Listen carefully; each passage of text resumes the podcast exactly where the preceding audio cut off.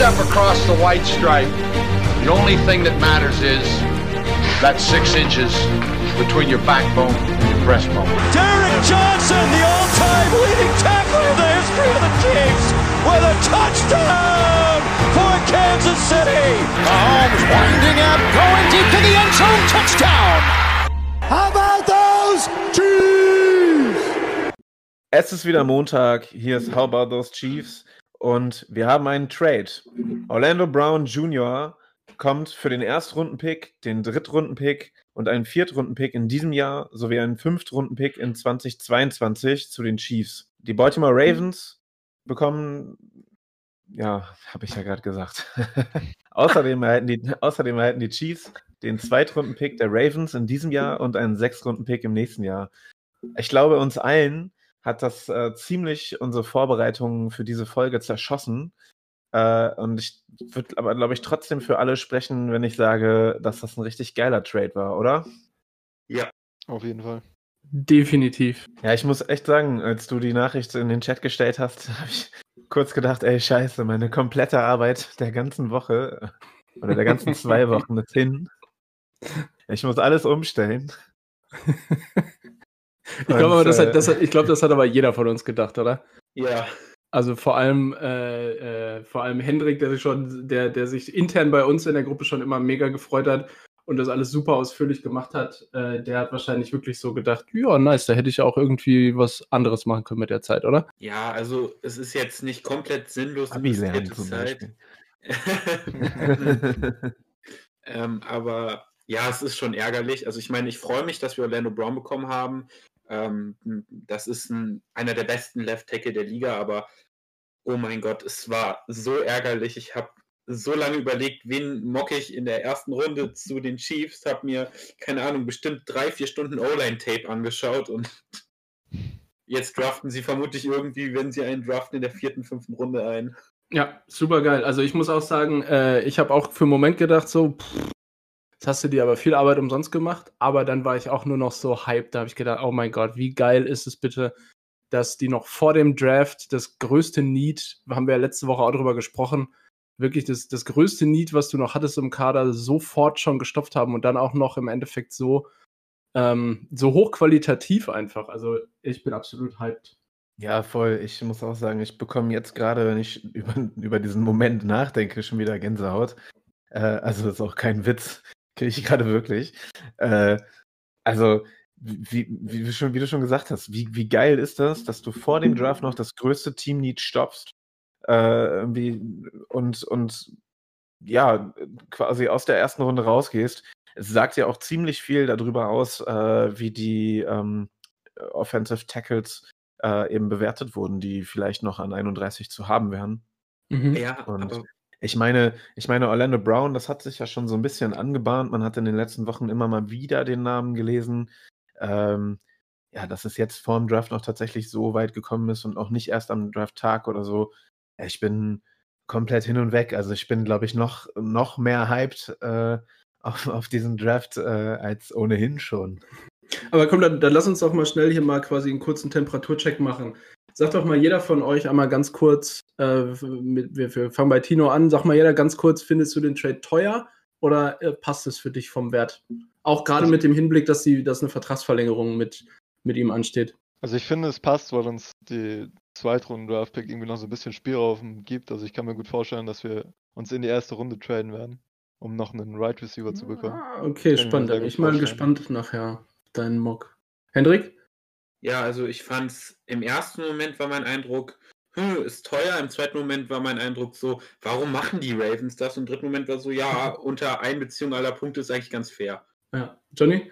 Ja, ich würde auch sagen, ich glaube, äh, beide Teams äh, gehen da irgendwie mit einem positiven äh, Effekt aus dem Deal heraus. Ähm, wir haben zwar irgendwie den Erstrunden-Pick abgegeben, haben dafür einen Zweitrunden- oder wir haben den Drittrunden-Pick halt auch abgegeben.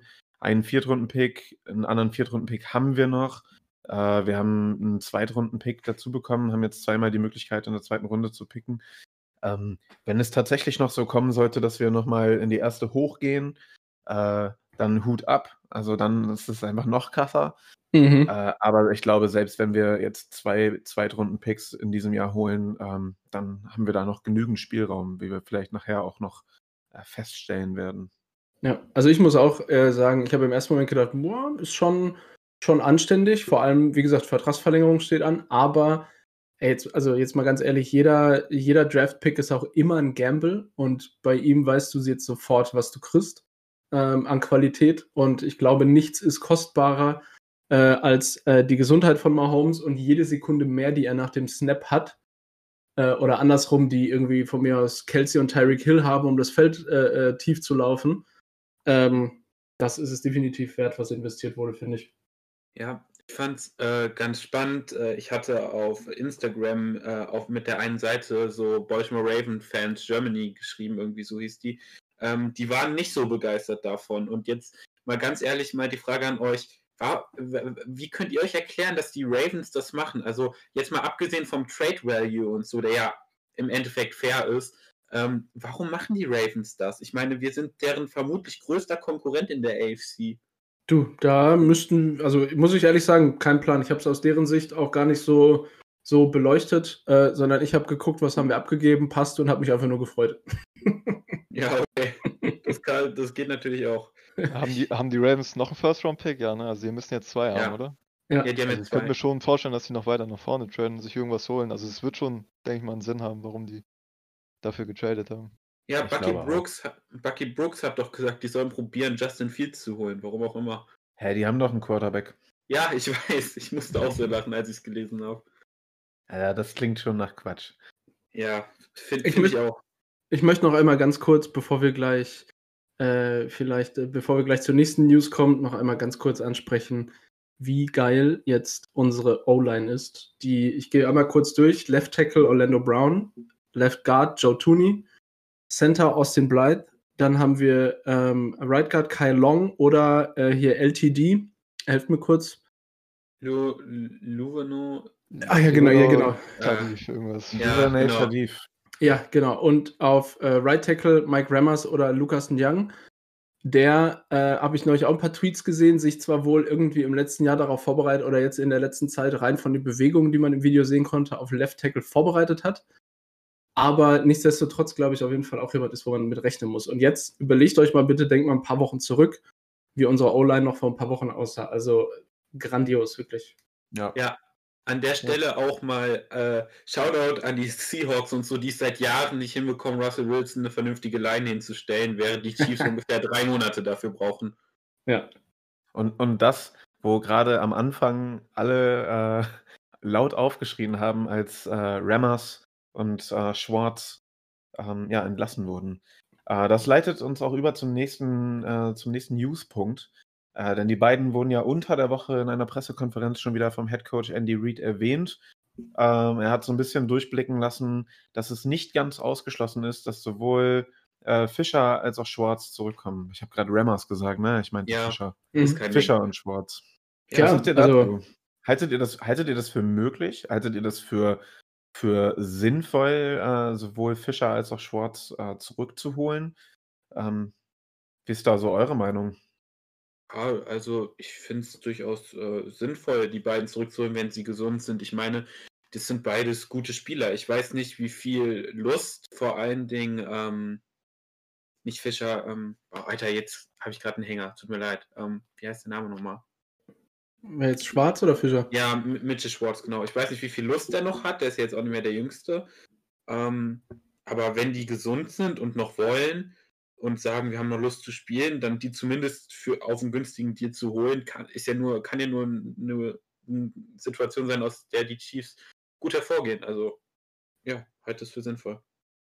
Hundertprozentig. Das ist nämlich genau, wenn du die beiden, wenn du sogar beide zurückholst, dann bist du für alles gewappnet. Weil das Problem im Super Bowl ähm, war ja schließlich, dass die zweite Garde in der O-Line eben nicht qualitativ so gut war.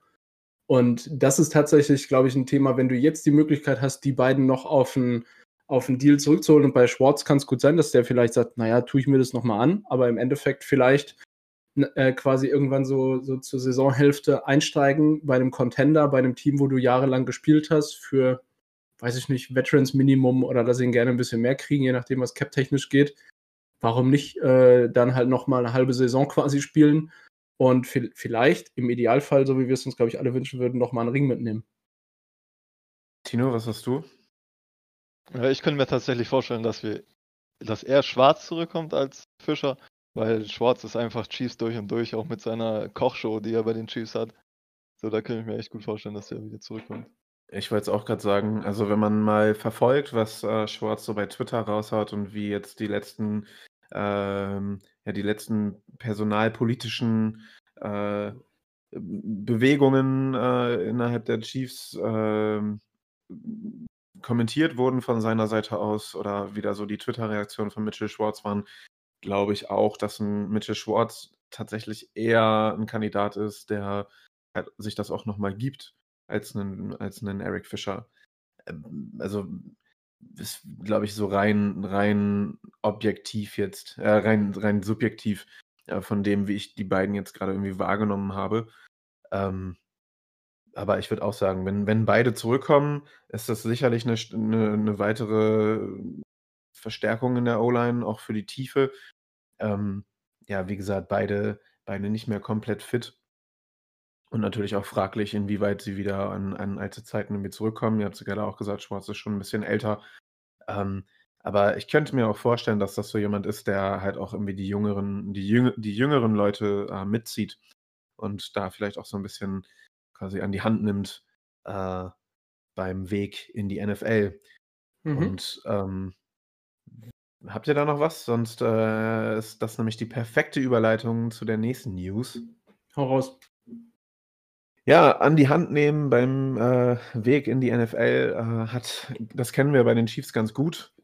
Ähm, Stichwort äh, Quarterback Patrick Mahomes, äh, der ja das erste Jahr auch komplett hinter äh, Alex Smith stand.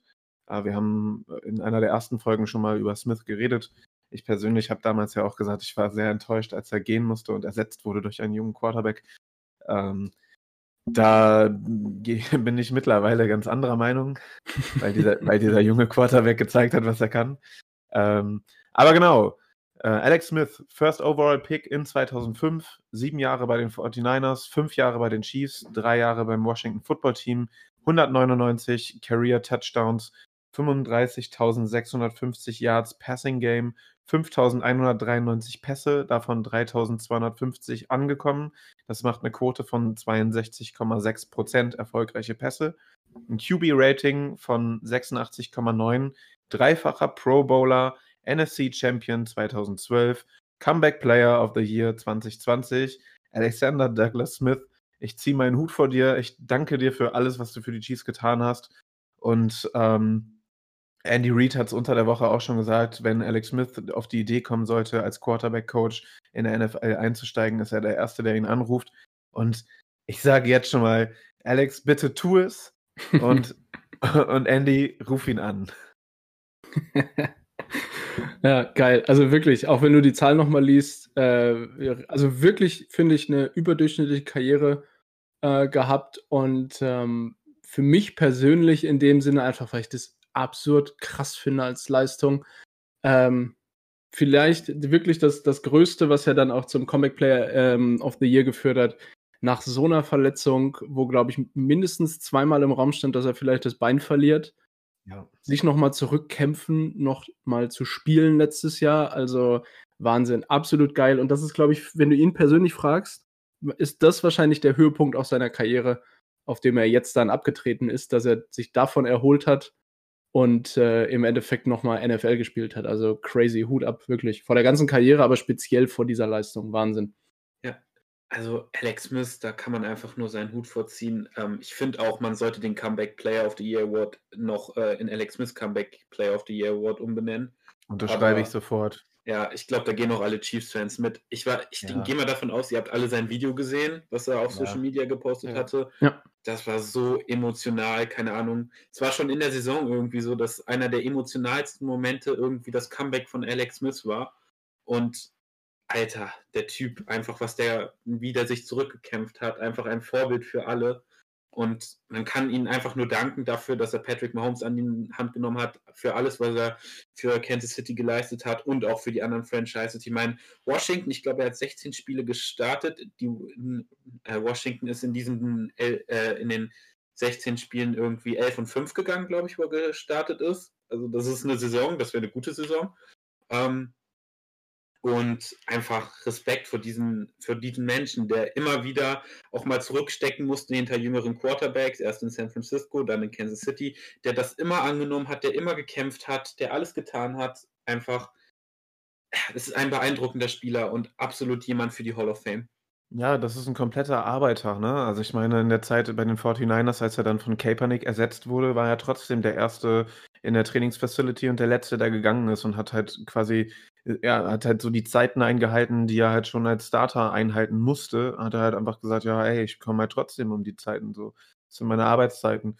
Und ähm, du hast es gesagt, so bei, bei den Chiefs hat er das halt auch irgendwie komplett hingenommen, hat gesagt, okay, ich stelle mich irgendwie, ich stelle mich darauf ein, dass ich hier irgendwie Konkurrenz bekomme, ähm, hat diese, diese Vorbildrolle oder diese Mentorenrolle hervorragend angenommen, hat das irgendwie, Patrick Mahomes hat es ja auch geschrieben, so, er hat ihm quasi diesen Weg bei den Chiefs geebnet, hat ihm, hat ihm geholfen, irgendwie in die NFL zu kommen. Mahomes meinte, glaube ich, sogar, ey, alles, was ich, was ich quasi heute zeige, habe ich mit dir zum großen Teil zu verdanken. Und das zeigt halt, was für einen heftigen Impact äh, Smith halt einfach auf, auf die Teams hat, bei denen er halt spielt, ne? Und ähm, wie gesagt, ich kann es nochmal nur sagen, ich ziehe da meinen Hut vor.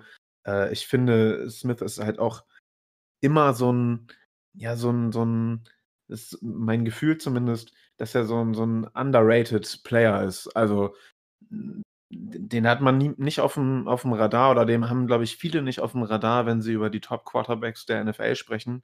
Mhm. Und äh, wenn man sich dann aber vor Augen führt, dass er, ich glaube, in den letzten zwei Jahren bei den Chiefs ähm, von all seinen Kollegen in der NFL äh, als, als äh, Top 81. Äh, also er wird, glaube ich, in der Top 100 der NFL-Spieler von all seinen Kollegen auf, auf 81 äh, gewotet.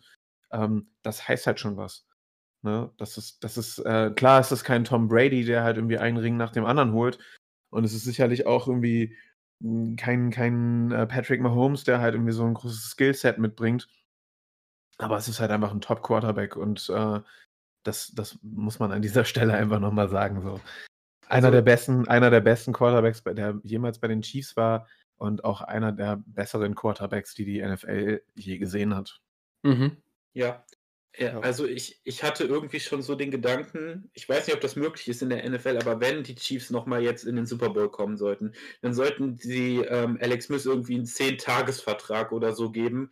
Einfach nur, dass der noch einen Ring bekommt. Einfach, weil, weil er es verdient hat. Jo. Oder halt eben als QB-Coach, ne? Ja, aber der hat es verdient. Ja, definitiv. Ja, sehr cool. Ja, wir haben noch weitere News. Ähm, es gab eine Regeländerung, oder es gab mehrere Regeländerungen. Ähm, eine davon kam direkt als Vorschlag aus Kansas City. Da geht es um die neuen Nummern. Ähm, man hat jetzt unter der Woche schon gesehen, viele NFL-Spieler äh, begrüßen diese Regelung. Äh, Tom Brady, ich weiß nicht, ob ihr das gesehen habt, der hat sich ja. massiv darüber ausgelassen. Mhm. Äh, hat es, glaube ich, als Dump bezeichnet und äh, sich da irgendwie, hat da noch weiter irgendwie gegen NFL und NFLPA geschossen. Ähm, Wie so ein Kind, den man das Eis weggenommen hat, irgendwie hat er auf mich gewirkt. So einfach, ja. einfach ohne Argumentation, einfach Dump, Dump, Dump. Hä? Ja, er hatte, glaube ich, auch noch irgendwie sowas geschrieben von wegen, äh, ja, viel Spaß äh, in der nächst, im nächsten Jahr, wenn ihr irgendwie euch dann darauf einstellen müsst, welchen Spieler ihr irgendwie äh, covern müsst. Äh, wir werden äh, schlechten Football sehen. Das war ja, glaube ich, so die Aussage. Ähm, ich weiß nicht, ob das letztendlich vielleicht auch ein Indiz dafür ist, dass er halt, äh, sobald da neue Nummern auf dem Platz stehen, er da irgendwie nicht, die Schemes nicht mehr lesen kann oder was. Aber äh, vielleicht, vielleicht können wir die Regel einmal kurz zusammenfassen. Also es geht ja darum, dass ähm, die Spieler mehr Freiheiten bekommen sollen in der Wahl ihrer Rückennummer. Äh, Im College gibt es da ja schon gewissere Freiheiten. In der NFL sind die äh, Nummern ja festgeschrieben äh, Mhm. für die Positionsgruppen.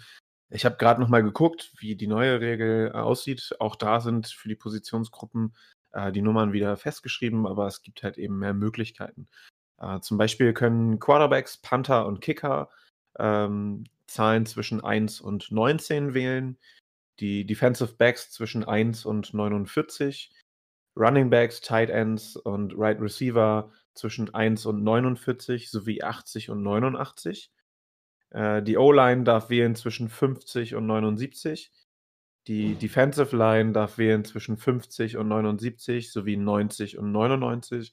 Und die Linebacker zwischen 1 und 59 sowie 90 und 99.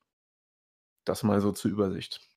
Aber jetzt muss ich einfach mal, ich, ich schmeiß mal die Frage in den Raum. End, also bei der Kritik von Tom Brady, ändert sich denn überhaupt so viel? Nein. Also aus meiner Sicht, ich weiß ich, ich, ich kann die Kritik an der Stelle nicht nachvollziehen. Also für mich ist es eine Regeländerung. Ja, gut, also nice to have. So, ne? Also ist okay. Äh, ja, es ist schön, dass äh, manche Spieler ihre alten College-Nummern vielleicht wieder bekommen können, aber ansonsten weiß ich jetzt auch nicht. Also, ich meine, du siehst ja im College, dass es nicht so viel Einfluss auf den Football haben kann, weil da kriegen die es auch noch hin, vernünftigen Football zu spielen. Äh, an der Stelle Shoutout an Tom Brady, der einfach anscheinend zu alt ist, um neue Nummern zu lernen. Ähm, aber äh, das wird nicht viel ändern, außer dass ein paar Spieler ihre Nummer wechseln werden. Einfach weil sie, weil sie gerne eine andere Nummer hätten. Ja, witzigerweise ähm, ist es übrigens so, dass die Spieler, die ihre Nummer wechseln wollen, äh, zuvor den kompletten Trikotbestand äh, der jeweiligen Teams, äh, quasi ihren, ihren Trikotbestand bei den Teams aufkaufen müssen. Ich nee. weiß nicht, ich glaube, es bezieht sich dabei auch auf, auf die Fanshop-Trikots. Ähm, das Argument ist, äh, dass es halt ansonsten, ähm, ja, so, ansonsten geht, glaube ich, Geld verloren, beziehungsweise, warte mal, ich habe das irgendwie hier noch offen gehabt. Ähm, Su- Such's mal kurz raus, aber äh, ganz kurz Ja. dazu, was mir sofort einfällt. Ähm, das hat mal der Björn Werner erzählt, dass du ja auch deine Game Worn Jerseys abkaufen musst, wenn du sie mitnehmen willst oder wenn du sie nach dem Spiel tauschen musst. Also ich finde es geil, dass in einer Milliardenliga wie der NFL bei den 100 Dollar oder ich, gut, ne, klar, die sind, das sind die hochwertigeren, da lass mal 200, 300 Dollar kosten, aber dass sie da so äh, rumkacken in dem Sinne, finde ich schon äh, äh, lustig und passt absolut zu dem, was du gerade sagst, Johnny. Ja, ich habe es auch gefunden. Und zwar, äh, Markus Blumberg schreibt für Spox äh, und schreibt, allerdings kann nun nicht jeder NFL-Spieler einfach die Nummer tauschen. Eine Regel besagt, dass bei einem neuen Nummernwechsel zur kommenden Saison der Spieler den Bestand an bereits produzierten Trikots verkaufen, äh, ab, aufkaufen muss, da diese sonst wertlos werden würden.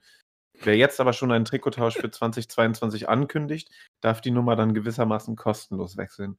Das heißt, wenn halt im Fanshop schon ein riesen, äh, riesen Haufen von deinen Trikots hängen, dann musst du die halt alle kaufen, weil sonst verkaufen die sich halt nicht mehr. Großartig. Also, aber ich, ich frage mich, was du dann machst. Dann hast du halt irgendwie so, dann hast du eine Garage voll mit, mit Trikots oder was. Ja, ist doch schön. Ja, Entschuldigung, Unterschrift drauf und auf Ebay verticken. Da ist doch egal, ob es die alte Nummer ist. Das ist mit Originalunterschrift und was weiß ich. Also die kannst du ja sogar noch weiterverkaufen. Als hätten, die, Sp- als, hätten die, als hätten die Spieler nicht genug Kohle. Ich wollte gerade sagen, als ob das die Spieler jetzt noch jucken würde. Patrick Mahomes, der einen 500 Millionen Dollar Vertrag unterschrieben hat, juckt es jetzt nicht, ob er 1000 Trikots aufkaufen muss oder auch 10.000. Ja, das klingt, das klingt für mich so, wir sind, also da, der Spieler muss ja richtig broke sein, um auf die Idee zu kommen, seine alten Trikots zu unterschreiben und bei Ebay zu verkaufen.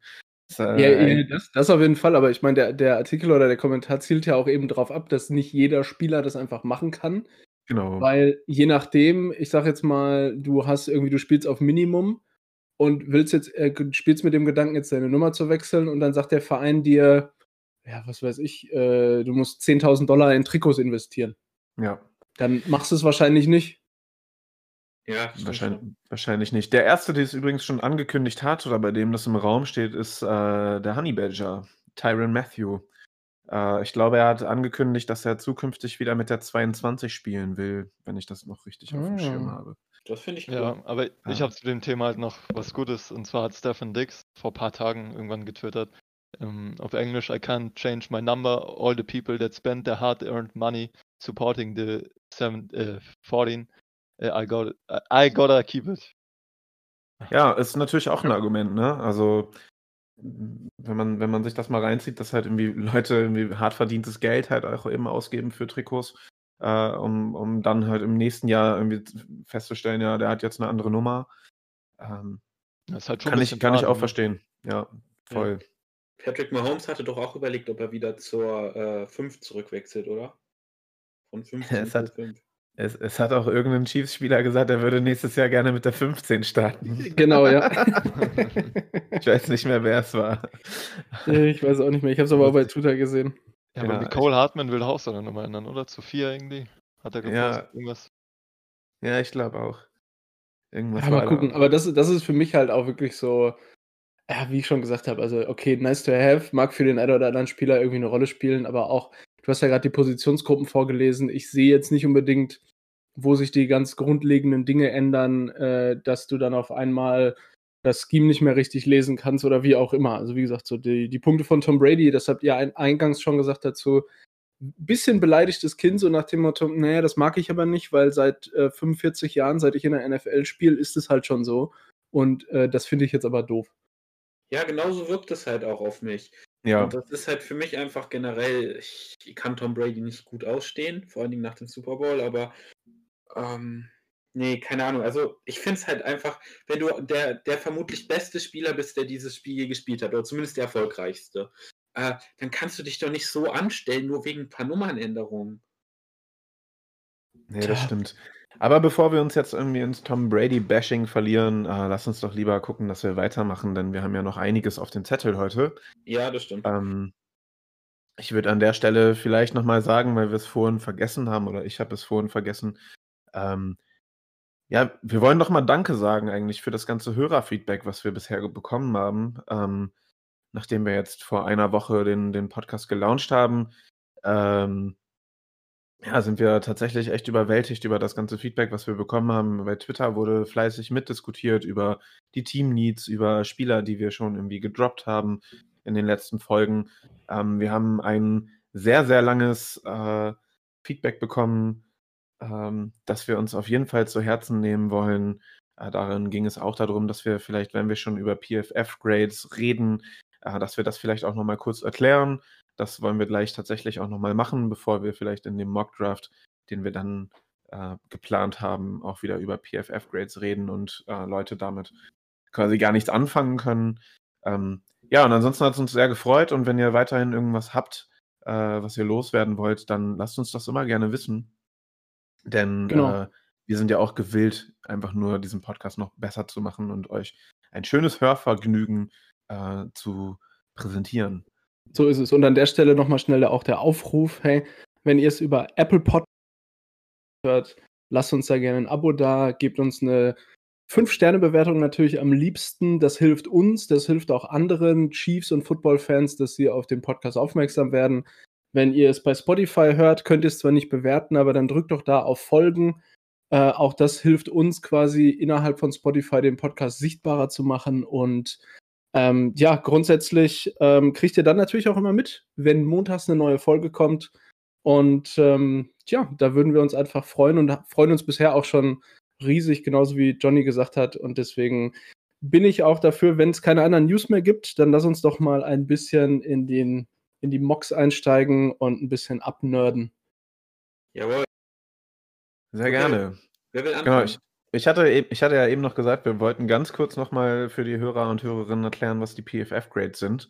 ah, ja. Wir hatten ja im Vorgespräch schon gesagt, äh, dass sich da die einigen, äh, einige von uns äh, gerade mehr mit beschäftigt haben oder zumindest so weit auf dem Schirm haben, dass sie eine kurze Erklärung ganz grob abgeben könnten.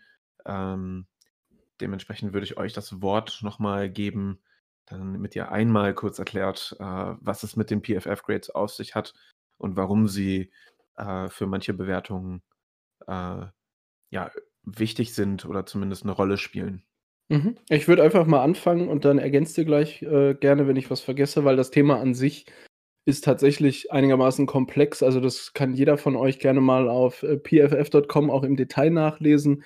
grundsätzlich ist es so, dass die Jungs von PFF sich halt ähm, vor mittlerweile, glaube ich, zehn oder mehr Jahren gedacht haben, ähm, statt die Statistiken, die die NFL erfasst, sagen halt nicht alles aus und die haben dieses Prinzip Every Play Counts, sprich wirklich äh, in jedem einzelnen Spielzug stehen schließlich 22 Spieler auf dem Feld und jeder dieser Spieler wird im Endeffekt bewertet, jedes einzelne Play. Es ist immer so, jedes Play wird von minus zwei bis plus zwei bepunktet und das ähm, erwartete Ergebnis eines jeden Plays bei jedem Spieler ist erstmal null. Das heißt, er trägt vielleicht nichts großartig Positives zu dem Spielzug bei, aber er macht auch keinen Bockmist. Und dann nehmen wir jetzt mal ein Beispiel Quarterback. Ähm, wenn er einen Pick 6 wirft, würde dieser Spielzug zum Beispiel mit einer ähm, minus 2 bewertet. Wenn er eine Interception wirft, wäre es zum Beispiel minus 1,5. Wenn er selber ähm, quasi den Game-Winning Drive macht, dann wäre das dann in dem Sinne eine plus 2. Und so wird jeder Spielzug im Endeffekt für sich bewertet. Ähm, positionsgemäß auch unterschiedlich. Das heißt, für Wide Receiver liegen andere Kriterien zur, zugrunde als für Defense-Spieler, Running Backs, Quarterbacks. Da, ist, da sind die super individuell. Und im Endeffekt wird dann hinterher das Spiel auf einer Skala von 0 bis 100 bewertet, wobei halt äh, 100 das natürlich Beste ist. Und auch da ist quasi gut zu wissen, wenn du Spieler hast, die auf ein Season Average von zum Beispiel 80 kommen, das heißt, sie haben konstant in jedem Spiel im Schnitt 80 abgeliefert, dann ist das laut PFF schon eine der besten Saisons, die du quasi so haben kannst, ähm, weil du einfach diese Konstanz hast. Und das ist mal so quasi ganz grob ähm, wenn wir gleich nämlich die, die PFF-Grade sagen und äh, ähnliches, dass man das ein bisschen einordnen kann, wie kommt es zustande? Und vor allem, ähm, wie gesagt, dass es auf einer Skala von 0 bis 100 ist und nicht wie zum Beispiel das, ähm, das, das Quarterback-Rating, was ja bis 156,3 oder ähnliches geht. Ähm, einfach, dass ihr das ein bisschen einordnen könnt und um nochmal auch an der Stelle, weil ich das vorhin schon mal kurz gesagt habe im Vorgespräch, zu betonen, wie krass eigentlich Patrick Mahomes ist. Der hatte letztes Jahr ein PFF-Rating von 91,4 auf die ganze Saison gesehen und ist damit wirklich äh, ganz, ganz oben in dieser Skala im Endeffekt angesiedelt gewesen. Passt das genau, oder habe ich was vergessen? Also nicht, dass ich wüsste jetzt. Kurze Korrektur: äh, Das Quarterback-Rating äh, Höchstwert ist ähm, 158,3. Siehst du. Ähm, der wurde auch schon in einzelnen Spielen häufiger erreicht. Mhm. Äh, der Bestwert für eine gesamte Regular Season äh, wurde 2011 von Aaron Rodgers aufgestellt. Das waren 122,5. Ähm, vorher war das Peyton Manning in der Saison 2004 mit 121,1. Okay, der Vollständigkeit halber einmal. genau. Ähm, wenn wir nichts mehr haben zu den, zu den PFF-Grades, dann würde ich sagen, machen wir weiter. Oder Henrik, ich habe dich, glaube ich, gerade unterbrochen, ne? Nee, alles gut. Ich, äh, alles gut. Können wir weitermachen. Super. Dann kommen wir zu den, zum Mockdraft. Wir hatten letzte Folge ähm, ja noch, wer sich jetzt nämlich fragt, äh, hä, die letzte Folge haben die doch was anderes gesagt. Ja, das ist richtig.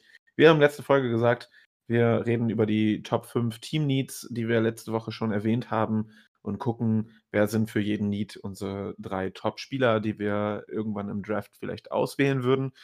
Äh, wir haben dann, nachdem jetzt eben am Freitag alles so ein bisschen auf den Kopf gestellt wurde und zumindest ein Team-Need schon mal so ein bisschen, oder was heißt ein bisschen, eigentlich äh, komplett beseitigt wurde, ähm, haben wir uns gesagt, wir machen das Ganze anders, denn maximal hätten wir bei dem bei dem ursprünglichen Vorhaben fast 60 Spieler besprechen können.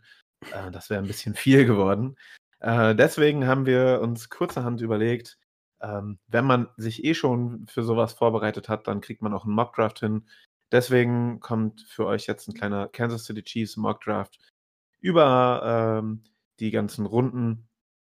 Für euch vielleicht nochmal zur Übersicht, äh, welche Picks wir überhaupt haben, über was wir jetzt reden. Wir reden über Runde 2, Pick 58, Runde 2, Pick 63, Runde 4, Pick 144. Das war ein äh, Pick, den wir, ein Compensatory Pick, den wir für Kendall Fuller bekommen haben. Mhm. Ähm, Runde 5, Pick 175, Runde 5, Pick 181, Compensatory Pick für Emmanuel Ogbar. Runde 6, Pick 207, den haben wir von den Dolphins bekommen im Trade für äh, DeAndre Washington. Ja, das sind unsere Picks für dieses Jahr. Und äh, dementsprechend würde ich sagen, let's go. Hendrik, aka Brad Weech, Runde 2, Pick, 100, äh, Pick 58. Äh, wen wählst du? Peyton Turner at Houston. Äh, Lava mich voll, Alter, den habe ich auch. also, ich habe echt lange überlegt, ob ich wen anders nehmen soll, weil ich den auch oft da sehe und weil ich eigentlich was anderes machen wollte. Aber du kommst einfach nicht drum herum, wenn der dann noch auf dem Board ist, den zu nehmen. Ich mag Jabray Cox auch sehr gerne, kommt auch aus Kansas City, deswegen hätte ich den gern genommen, aber Peyton Turner ist einfach, warum, den, warum denn so tief fallen sollte, verstehe ich eigentlich gar nicht. Der passt ideal in Scheme, in die 4-3 Defense. Den kannst du Inside und Outside spielen lassen. Der hat schon gute Tools, ähm, ist 6'5, wiegt 270 Pfund. Ähm, der hat gute Pass-Rush-Moves und Counter-Moves schon. Also der ist eigentlich schon, also der braucht gar nicht mehr so viel Entwicklung, finde ich. Äh, ein Problem bei ihm ist halt noch ein bisschen, ich finde, manchmal hat er noch ein bisschen verschwendete Bewegungen und äh, lässt sich auch zu leicht noch wegblocken manchmal. Er hat eine relativ miese Verletzungshistorie und das hat natürlich auch dafür gesorgt, dass seine Production nicht so höher ist und dann viele nicht so viel von ihm mitbekommen haben, weil er ja generell nicht beim Power 5 ähm, College jetzt gespielt hat, glaube ich, mit Houston. Ne? Deswegen ähm, haben viele vielleicht den nicht so auf dem Zettel, aber Peyton Turner wäre idealer Scheme-Fit-Pick für Kansas City. Ja, das habe ich mir tatsächlich ähnlich äh, aufgeschrieben. Also der hat, ich habe aufgeschrieben, mächtig Wumms in den Händen. ähm, genau, also ich, ich hatte ihn tatsächlich in meiner Vorbereitung an äh, Nummer 63 auch schon gehabt. Ähm, Same. Hab ihn, hab ihn dann in diversen Mocks in den vergangenen Tagen sowohl in Runde 2 als auch in Runde 3 gesehen. Ähm, galt ja auch lange, lange Zeit immer so ein bisschen als so ein Sleeper. Jetzt haben äh, letztens in der Folge Football Rausch äh, wurde auch nochmal gesagt, er ist auf jeden Fall kein Sleeper mehr. Äh, Brad Coleman beispielsweise hat ihn sogar als Nummer 3 von allen Edge Rushern in dieser Draft Class. Ähm, ich habe ihn ähm, an Nummer 5 irgendwie von den Edge Rushern. Ich weiß nicht, wo ihr ihn habt, aber ja. Ich tatsächlich habe ich ihn, glaube ich, auch an fünf oder sechs gesehen. Aber wie gesagt, Brad Coleman, äh, ein Experte in den USA, äh, für die, die es nicht wissen, der hatte ihn letztens sogar auf Nummer drei eingestuft. Ähm, genau, ich habe auch geschrieben, er hat ein ordentliches Repertoire an, an Skills, die er mitbringt. Er ist variabel einsetzbar in der D-Line ähm, oder sowohl in der D-Line als auch als Edge Rusher. Äh, seine Arbeitsmoral stimmt, er geht den Running Backs auch hinterher. Er ist ein athletischer, agiler Spieler, äh, trotz dieser Größe. Ähm, ich habe an Stats habe ich gerade noch mal aufgeschrieben. Er hat in den letzten zwei Jahren äh, 18,5 Tackles for Loss und 9, 6, äh, 9 Sacks in äh, sieben Spielen geholt. Ähm, negativ ist mir aufgefallen, es fehlt ihm häufig an so einem beständigen Gameplan. Äh, er hat teilweise ein recht hohes Pad-Level, kommt nicht richtig runter. Und was du eben auch schon gesagt hast, er ist halt einfach verletzungsanfällig. Ähm, hat auch die Top-College-Angebote, die er hatte, hat er verloren aufgrund eines Kreuzbandrisses 2016. Äh, 2018 ist er teilweise ausgefallen äh, mit einer Fußverletzung. 2019 mehrere gebrochene Finger. Äh, 2020 drei Spiele wegen Covid verpasst und dann auch noch Probleme mit der Hand. Äh, also da ist auf jeden Fall Verletzungsanfälligkeit vorhanden.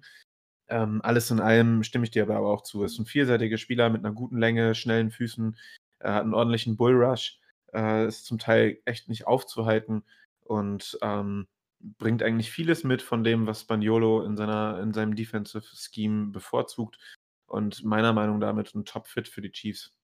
Wie sieht es bei den anderen aus? Also, dann mache ich mal weiter. Bei mir gibt es tatsächlich keinen Pick. 58. Ich habe mich nach vorne getradet um einen Right Receiver von LSU zu holen. Terrace Marshall, ich weiß nicht, ich feiere den Typ einfach und der würde einfach perfekt in unser System passen. Hat einen guten Speed für seine Größe, ist 1,90, hat beim 40 Yard Dash 4, äh, 4 Sekunden, 4, 4,5 Sekunden gebraucht. So. Äh, hat 4,5 Sekunden gebraucht. Ist sehr gut bei tiefen Bällen. Ähm, und ist halt hart auf den Boden zu bekommen, wenn er den Ball erstmal in der Hand hat. Das Einzige, was ich halt bei ihm als Schwäche sehe, ist, dass er schnell seine Routen aufgibt, wenn er sieht, ja, er hat keine Chance mehr. Und er droppt auch mal öfter den Ball im Traffic. Ja, und äh, ich finde auch Run-Blocking oder so ist bei ihm halt gar nicht. Also den kannst du dafür gar nicht verwenden irgendwie. Ähm, ja. Tatsächlich hatte ich den ähm, in, in meiner ursprünglichen Vorbereitung sogar schon an 31. Ähm, Mhm, ich hatte den auch immer wieder auf dem Board und habe mit dem geliebäugelt. Was hast du denn äh, in dem Sinne dann abgegeben, um hochzukommen? Ja, ich habe den Zweitrunden-Pick, also den 850 abgegeben und nächstes Jahr einen Zweitrunden-Pick. Okay, sehr gut. Kurz, Äh, vielleicht noch, kurz vielleicht noch zu Terrace Marshall, für die, die ihn nicht kennen oder für, vielleicht auch für diejenigen, die sich mit der Chiefs-Historie so ein bisschen auskennen. Ähm, Terrace Marshall ist der äh, Großneffe von Joe Delaney. Ähm, für die, die, die, wie gesagt, die Chiefs-Historie kennen, ist es sicherlich ein Name. Für die, die äh, die Chiefs-Historie vielleicht nicht so kennen und jetzt irgendwie eher in den letzten Jahren irgendwie so vielleicht auch zu den Chiefs dazugekommen sind und nicht geguckt haben, äh, was so in den früheren Jahren und Jahrzehnten bei den Chiefs passiert ist. Äh, Joe Delaney war ein sehr, sehr, äh, ja, das war eigentlich so die Running Back-Hoffnung der Chiefs Anfang der 80er, äh, als es eigentlich gerade mal wieder Richtung, Richtung Erfolg gehen sollte. Ähm, war Top Running Back, hat äh, ja, Franchise-Rekorde äh, aufgestellt, die lange, lange Zeit, ich glaube bis in die 2000er sogar hielten. Ähm, Okay, cool. Also ich habe an zu- 58 auf jeden Fall auch einen Wide Receiver. Und ich habe mich für Diami Brown von North Carolina entschieden. Ähm, der im Endeffekt, glaube ich, ein sehr guter Fit ist für Kansas City. Ähm, der hat die letzten beiden Jahre jeweils über 1000 Receiving Yards gehabt. Hat, äh, glaube ich, bei einer Anzahl von mindestens 50 Catches pro Saison die ähm, in, in seiner College-Liga, die, also hat es, oder hat es sogar nationwide angeführt, er hatte über 20 Yards per Catch im Schnitt und in den letzten zwei Jahren 20 Touchdowns. Ähm, Finde ich ein sehr guter Fit. Der ähm, so Kritikpunkt bei ihm ist immer, dass er relativ vertikal einfach nur ist, aber da sehe ich trotzdem auch bei, bei uns eher noch den Bedarf. Und ich habe auch bei einigen Experten gelesen, dass so als Vergleich äh, passt da ganz gut irgendwie Adam Thielen vom Skillset her. Und ähm, genau, das ist da auf jeden Fall mein Pick. Ich bin da, nachdem wir jetzt den, den Need äh, auf Tackle ges gestopft haben, bin ich da ganz klar, so wie ich letzte Folge schon gesagt habe, sehe ich absolut dann den Need zu sagen, ähm, ich will gerne einen Wide Receiver haben. Und um dann vielleicht einfach mal kurz nahtlos weiterzumachen, ich picke nämlich dann auch, weil ihr habt über den guten Mann schon alles gesagt, an 63 Peyton Turner äh, aus Houston und äh, dementsprechend äh, sind wir uns zumindest bei dem Spieler schon wieder verdächtig einig.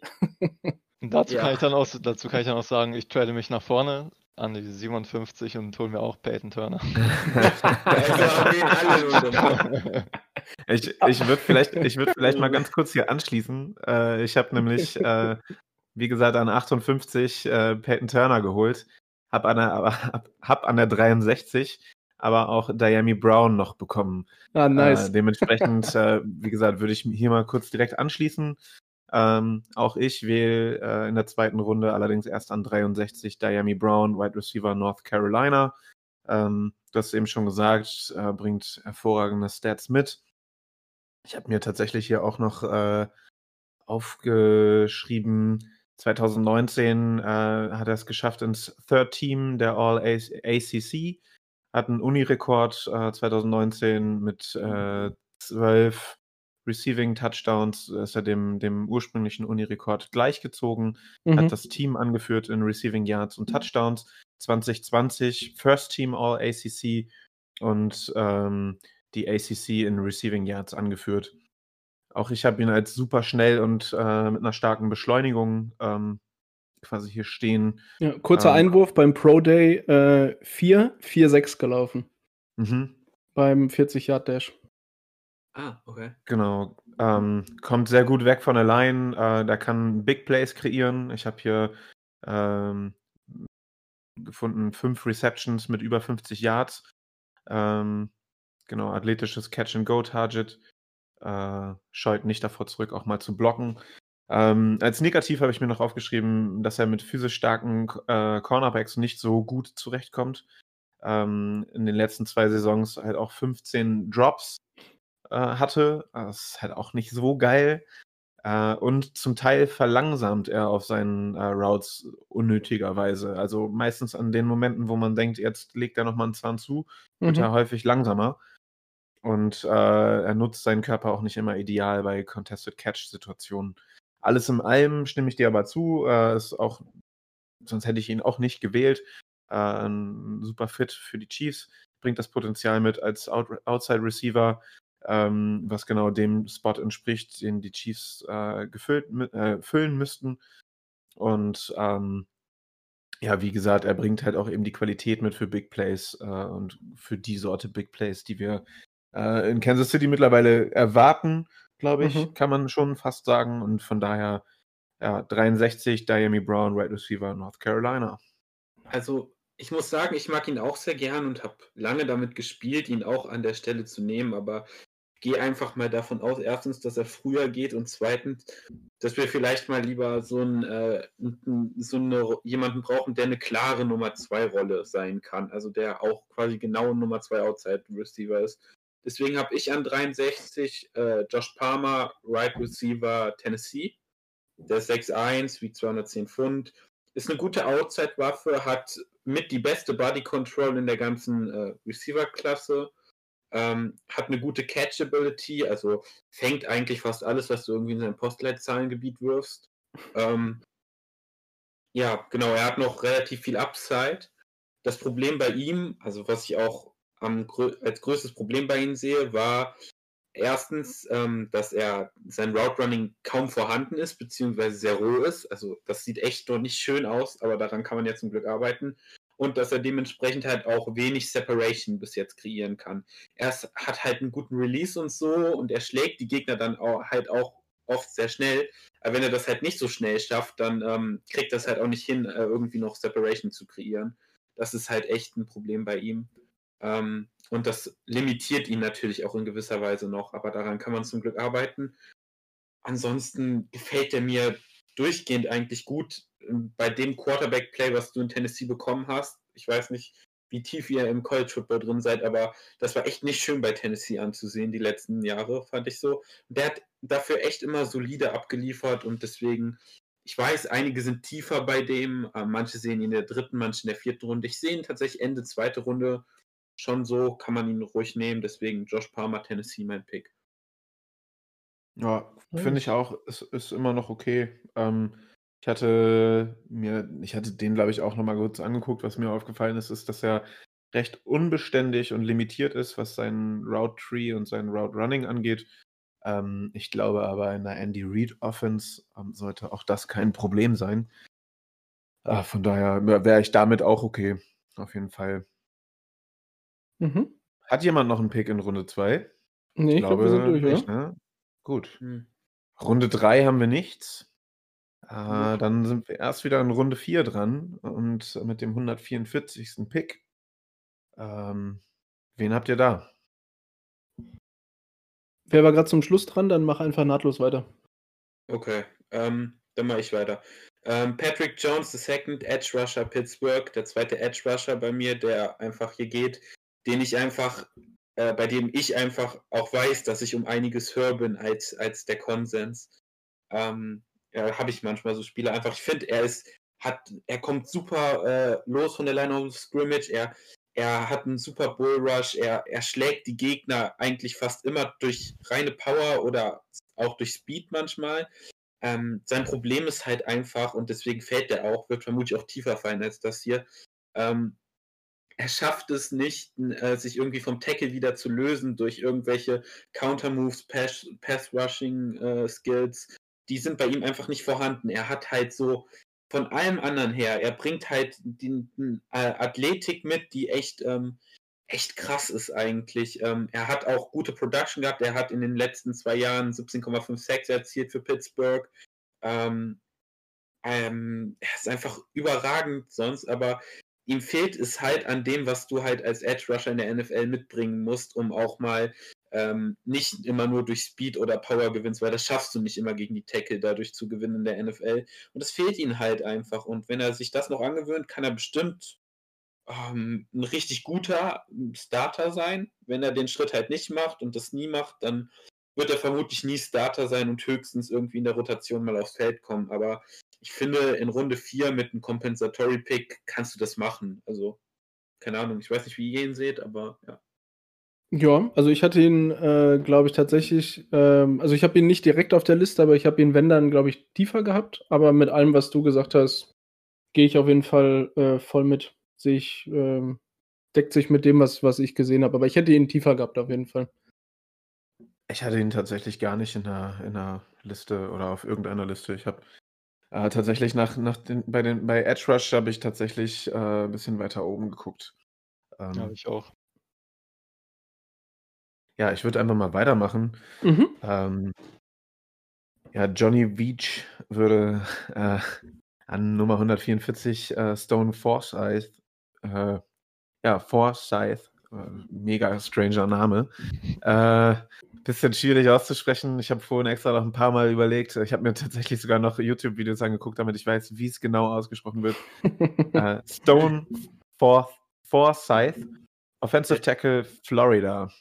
Ja, Äh, ich hatte den ursprünglich ähm, als eine von mehreren Möglichkeiten an 94. Ähm, auf meinem letzten Board ist er dann aber auf äh, 144 noch zu haben gewesen. Dann dachte ich, ey, wenn du den schon an 94 haben, hättest haben wollen, dann und er an 144 noch da ist, dann nimm ihn. Ähm, 6,8 groß, das ist sogar ziemlich groß, äh, etwas mehr als zwei Meter. Ähm, und damit hat er halt auch erstmal ziemliche Probleme, sein Pad-Level weit genug runterzubekommen. Ähm, was zur Folge hat, dass sein, seine Pushes äh, zum Teil recht wenig Impact haben. Ähm, Gerade als Run-Blocker hat er da deshalb halt echt keine gute Figur abgegeben. Ähm, sein Frame ist außergewöhnlich. Für einen Spieler seiner Größe ist er dabei gut ausbalanciert. Ähm, das kaschiert alle anderen Nachteile, die er halt einfach aufgrund seines Körper Körperbaus mitbringt. Ähm, die kann er halt einfach nun mal sonst nicht abstellen. Äh, er ist ein unglaublich starker Downblocker. Äh, seine Pass Protection ist besser als sein Run Blocking, was eher, eher eine Seltenheit und irgendwie auch eine Besonderheit unter den Prospects äh, auf Offensive Tackle ist. Äh, trotz seiner Größe ist er recht explosiv aus dem Stand. Ähm, aufgrund seiner Länge zwingt er die Rusher dazu, sich um ihn herum zu bewegen, ähm, um zu verhindern, dass er, dass er seine Hände an sie bekommt. Äh, was halt auch nochmal gut ist, weil einfach jeder Rusher weitere Wege gehen muss. Ähm, wenn er dann seine Hände nämlich äh, an, an, den, an den Edge Rusher bekommt, dann äh, blockt er die auch ziemlich hart. Ähm, hat natürlich auch seine Schwächen. Äh, zum Teil kriegt er seine Hände halt viel zu spät an den Gegner, was wiederum heißt, dass er halt auch eben zulässt, dass sie, an, dass sie ihn eher zu fassen bekommen. Ähm, er ist im Second Level aufgrund seiner Größe einfach viel zu langsam für Richtungswechsel und äh, er hat es nicht so richtig drauf, seinen Gegner auch zu spiegeln. Ähm, und dementsprechend lässt er es halt oftmals zu, dass äh, so Power Rusher einfach über Inside an ihm durchkommen. Äh, zusammengefasst würde ich allerdings sagen, dass er, also er ist halt sicherlich kein, kein Starter, der halt ab dem ersten Tag halt, den du ab dem ab Woche 1 irgendwie halt irgendwie reinbringst oder der halt ab Woche 1 startet. Ähm, der wird aufgrund seines limitierten Run-Blockings auch seine Probleme haben, überhaupt einen sicheren äh, Platz als Starter zu bekommen, äh, wenn er nicht daran arbeitet. Ich glaube, für eine Andy Reid Offense mit Patrick Mahomes könnte er allerdings äh, mit seiner Physis ein Kandidat sein, der ja halt einfach genau da reinpasst. Ne? Er hat halt einfach eine vernünftige Größe, eine gute Länge, äh, wie gesagt, gute Pass-Rush-Fähigkeiten, ähm, also den, den Pass-Rush zu blocken. Und ähm, das ist halt einfach genau das, was wir vielleicht in Kansas City brauchen. Von daher Runde 4, Stone Mhm. Force, Forsyth, Offensive Tackle, Florida. Sehr cool. Ich bin in Runde 4 an Position 144 mit Derek Barnes, Linebacker aus Purdue gegangen. 6 Foot groß, 245 Pfund. Ähm, war 20, also hat 2019 noch Edge gespielt. äh, hatte als äh, Edge Rusher auch äh, neun Sacks in der Saison und hat letztes Jahr als äh, Linebacker bzw. Meister der Mike Linebacker gespielt. Ähm, 54 Tackle, 5 Tackle for Lost, eine Interception. Und ähm, da in dem Sinne gefällt mir da eigentlich ganz gut. Ich bin, ähm, habe lange überlegt, Linebacker ist jetzt nicht so das größte Need, aber ähm, bei vielen Boards, die ich gemacht habe, war einfach äh, zum Beispiel Derek Barnes, der mir gut gefallen hat, war halt an der Stelle noch zu haben. Und ähm, der ist vor allem extrem stark in dem Sinne äh, als, als Blitzwaffe. Äh, also er, er, ist gut im Blitz, dadurch, dass er auch Edge gespielt hat, ist er da auf jeden Fall ähm, immer eine Gefahr auch für einen Quarterback, wenn er blitzt. Hat eine ziemlich große Spannweite und hat bisher in seiner ganzen Karriere erst 22 Tackles nicht getroffen, die er, die er machen wollte. Ähm, also dementsprechend äh, für mich auf jeden Fall eine, eine gute Ergänzung auf Linebacker. Wie gesagt, kein Top-Need bei den Chiefs, aber ich bin absolut der Meinung, wenn du da eine gute, jemand guten mit der Spannweite, die er hat und äh, der Erfahrung quasi auch als, als Edge, wo schon gespielt hat, hast, dann ähm, schlag ich dazu. Witzigerweise habe ich ihn auch ähm, auf 181 noch bekommen. Äh, deswegen ist er auch bei mir, äh, ist er auch bei mir im Teil des, Teil des Mock Drafts. Ähm, ich hatte gesehen, er hat 225 äh, Karriere, äh, Tackles in seiner Karriere tatsächlich schon. Ähm, kommt durchschnittlich auf neun Tackles pro Spiel, das hattest du auch gesagt. Mhm. Ähm, genau. Outside Linebacker, Edge Rusher, ist ein vielseitiger Spieler auf jeden Fall. Ähm, was ich gesehen habe, was mir nicht so gut gefallen ist, äh, gefallen hat, ähm, war, dass er zwar recht lange Arme hat, was erstmal per se ganz gut ist, ähm, er allerdings nicht dazu kommt, sie konsequent genug einzusetzen, um gegen den Block zu arbeiten. Ähm, und er muss auf jeden Fall an der Antizipation von Blocking-Schemes arbeiten, wenn er vermeiden will, dass er von Run-Blockern gestoppt wird. Ähm, das hatte ich nämlich auch gesehen, dass er teilweise dem Ballträger hinterhergeht und äh, ja, dann halt aber ja, frühzeitig gestoppt wird. Mhm. Äh, und als Blitzer verliert er oftmals die Kontrolle äh, und ermöglicht damit ähm, dem Quarterback mit Sidesteps einfach so ein bisschen aus der Schussbahn zu kommen. Und äh, dann kommt er da halt eben nicht mehr ran. Was mir auch aufgefallen ist, oder was ich in einem Draft Guide noch gelesen hatte, ist, dass er in Man Coverage äh, ziemlich unerfahren ist und es lernen muss, dass er sowohl sein eigenes Ziel als auch den Quarterback im Auge behält. Ähm, das, da ist er wohl noch recht limitiert. Ähm, da sollte man aber auf jeden Fall, glaube ich, arbeiten können, dran können. Ähm, ansonsten glaube ich tatsächlich, dass er wahrscheinlich in, der, in, in, dem, in dem Scheme von Spaniolo eher als ein, als ein Sam-Linebacker äh, reinpasst als, als auf Mike. Also mhm. kann halt, mhm. er kann halt beide spielen, er kann halt auch eben den Edge spielen, aber ich glaube tatsächlich, ähm, dass er auf der Strong Side besser aufgehoben ist. Ja, gehe ich absolut mit, mit dem, was du noch gesagt hast. Nice. So, Tino, Gut. wenn du den 144. Pick noch besitzt, ich habe vorhin, äh, nee, du hast nur die Zweitrunden-Picks, glaube ich, weggehauen, dann bis, ist jetzt deine Bühne. Ja, ich habe an der 144. Stelle Zach Wilsons Blindside-Blocker Brady Christensen gepickt. Ach krass, den hatte ich tatsächlich auch mal irgendwann, aber ich habe ihn dann verworfen. ja, seine einzige... sogar schon in zwei, in Runde 2 oder so. Ja, seine einzige Schwäche sind halt seine viel zu kurzen Arme. Ja. Und halt seine etwas schwächere Outside Shoulder. Aber er ist sehr stark gegen langsame Edge Rusher und war auch noch nie verletzt, was als Offensive Tackle ziemlich gut ist. Und er hat in 409 Pass Blocks hat er nur einmal dafür gesorgt, dass Zach Wilson gesackt wird. Was eigentlich ziemlich gut ist. Und Zach Wilson ist ja auch Top 3 Quarterback dieses Jahr im Draft und deswegen denke ich, dass er in der vierten Runde eine gute Auswahl ist. Ja, ich glaube auch, dass er ähm, aufgrund dieses, dieses äh, Spielstils, den, den Zach Wilson mitbringt, ähm, der ja einfach ja immer wieder mit dem Spielstil von Mahomes äh, verglichen wird, es ist, glaube ich, äh, ein ganz gutes Indiz dafür, so, ne? wenn, er, wenn er halt einfach nur einen Sack zulässt. Ähm, das ist schon mal ein ganz gutes Indiz, dass er in das Scheme halt auch irgendwie reinpasst und äh, da vielleicht einfach die, die, eine gute Protection für Mahomes wäre. Ja, auf jeden Fall. Definitiv. Sehr cool, dann macht doch direkt weiter, Tino. Äh, gut, ich habe nur noch einen Fünftrunden-Pick, deswegen weiß ich jetzt nicht ganz genau, welcher das war. Ich guck mal kurz. Das ist der 175. Pick. Da habe ich Ja, Jam genau. Das, Jamin Ja. Davis von Kentucky gepickt, den Linebacker. Seine einzige Mhm. Schwäche ist halt, dass er nur elf Carrier-Starts hat, aber er ist sehr talent talentiert, meiner Meinung nach. Er ist sehr schnell und sollte somit auch keine Probleme haben mit den NFL-Spielern. Ist in Takeaways sehr gut, also davor sollten die Q QBs auf jeden Fall aufpassen. Sein Catch-Radius ist einfach insane, was ich bei den Game Tags gesehen habe. Und ist halt ein sehr guter Coverage-Linebacker, den wir auf jeden Fall spät noch holen sollten. Okay, cool, super. Hatte ich gar nicht auf dem Schirm, glaube ich. auch nicht. Aber ich kann mich auch vertun, weil ich habe bei, bei der Anzahl an Spielern, die, die wir uns, glaube ich, alle in den letzten Tagen angeguckt haben.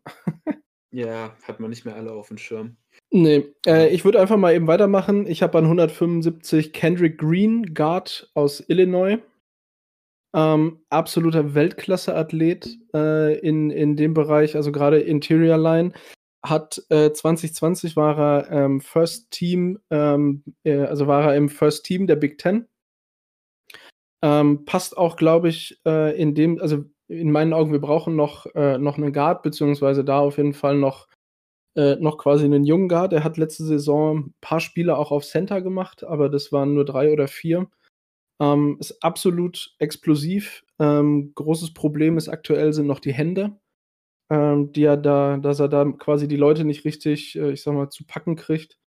Äh, und da noch Schwächen hat. Er hat ähm, auch da, vielleicht hängt das zusammen, er hat nicht die größten Hände aber hat dafür ähm, auch da extrem lange Arme, bringt also, finde ich, da auf, auf Guard alles mit, ähm, was er da, was du bringen musst. Und ich habe den auch in vielen ähm, Mock-Drafts teilweise auch schon höher gesehen, aber teilweise auch, je nachdem, wo du guckst, wird er auch als ähm, Fünf-Runden-Pick gewertet. Und ich habe, als ich ihn dann hatte, er war jetzt drei Jahre lang ähm, Starter in Illinois, habe ihn dann genommen an 175. Nice. 175 habe ich äh, David Moore, Guard, äh, Grambling State. Ähm, Das ist ein Spieler, der, also erstmal Grambling State äh, für, die, für die Kansas City Chiefs Geschichtsnerds unter euch da draußen. Äh, das ist die gleiche Uni wie äh, Buck Buchanan, der Defensive Tackle gespielt hat von 63 bis 75. Und ähm, gleiche Uni wie Charlie Joyner, der war Wide Receiver in der NFL, hat später als Assistant Coach äh, bei den Chiefs gearbeitet von 2001 bis 2007. Äh, David Moore ist ein Spieler, der kam erst recht spät zum Football. Der hat ähm, zwar schon im Youth Football gespielt, ist allerdings erst in seinem Junior Year an der High School ähm, zurück, zum, zum, zurück zum Football gekommen. Das äh, entspricht der 11. Klasse. Ähm, genau, Grambling State hat ihn dann entdeckt ähm, und quasi in der 2016er Saison dann gesigned. Ähm, da durfte er dann aufgrund von Problemen mit seinem Zeugnis äh, allerdings gar nicht spielen. Er war nämlich nicht zulassungsberechtigt und hat dementsprechend auch erstmal nicht mit dem Team trainieren können. War dann äh, redshirted ähm, und hat dann erst ab seinem Sophomore Year gespielt. Hat dann äh, 2018, äh, also hat dann 2017 erst gespielt. 2018 hat er dann äh, sogar als Starter zwischendurch gespielt, äh, zwei Spiele verpasst, verletzungsbedingt. Äh, 2019 ein Spiel verletzungsbedingt äh, verpasst. Äh, 2020 hat er den Opt-out gewählt. Das macht im Endeffekt drei gespielte Saisons am College, davon zwei als äh, Starter. Er hat eine recht ungewöhnliche, ist ein recht ungewöhnlicher Körpertyp. Er hat nämlich eine kleine Statur, aber dafür ähm, ja eine ziemlich krasse Länge und äh, eine massive Spannweite. Also Arme, Arme einfach krass lang. Ähm, bringt äh, 350 Pfund auf die Waage. Das ist, äh, die weiß er aber allerdings auch recht eindrucksvoll einzusetzen. Hat schnelle Füße, ähm, hat äh, aufgrund seiner Größe einfach natürlicherweise äh, ein ideales Pad-Level. Ähm, hat explosive Punches, eine sehr gute Handarbeit. Ähm, der, wenn, wenn er einen Spieler erwischt, dann stößt er dir halt auch wirklich merklich zurück.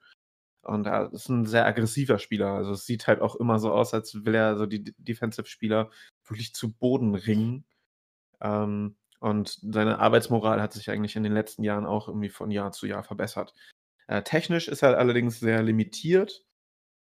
Ähm, oftmals setzt er seine Hände einfach zu weit auseinander. Äh, seine Punches äh, sind nur zum Teil wirklich perfekt gesetzt. Ähm, seine Hüften öffnet er häufig zu schnell. Bei Kontakt lässt er seine, ja, seine, seine Beinarbeit lässt dann oft nach. Also er hört dann einfach auf, mit den Beinen zu arbeiten, was einfach äh, nicht gut ist. Er wird dann einfach auch überrannt. Äh, und gegen den Blitz ist er zum Teil recht reaktionsschwach. Ähm, da ist er einfach zu langsam. Ähm, ja, er hat keine einzige volle Saison als äh, Starter gespielt und ähm, aufgrund des Opt-outs fehlen ihm halt auch diese Entwicklungen aus dem Senior hier. Ähm, allerdings sollten die Chiefs in diesem Jahr ähm, vielleicht die, auf die Idee kommen, noch einen Center zu verpflichten für die Tiefe, dann glaube ich, wäre David Moore ähm, die, der, perfekte, der perfekte Pick in Runde 4, ähm, wenn er denn soweit fallen sollte. Also ich habe ihn halt auch schon in dritten Runden gesehen. Und wie gesagt, er wird, ich habe eben schon gesagt, wenn sie überlegen, ihn auf Center spielen zu lassen, er wird überall als Guard gelistet, hat seine besten Spiele allerdings als Center gemacht. Und ähm, wenn die Chiefs sich dazu entscheiden sollten, ihn zu draften, dann würden sie sicherlich auch gut daran tun, ihn auf Center weiterzuentwickeln. Denn da sehe ich auf jeden Fall ein enormes Upside.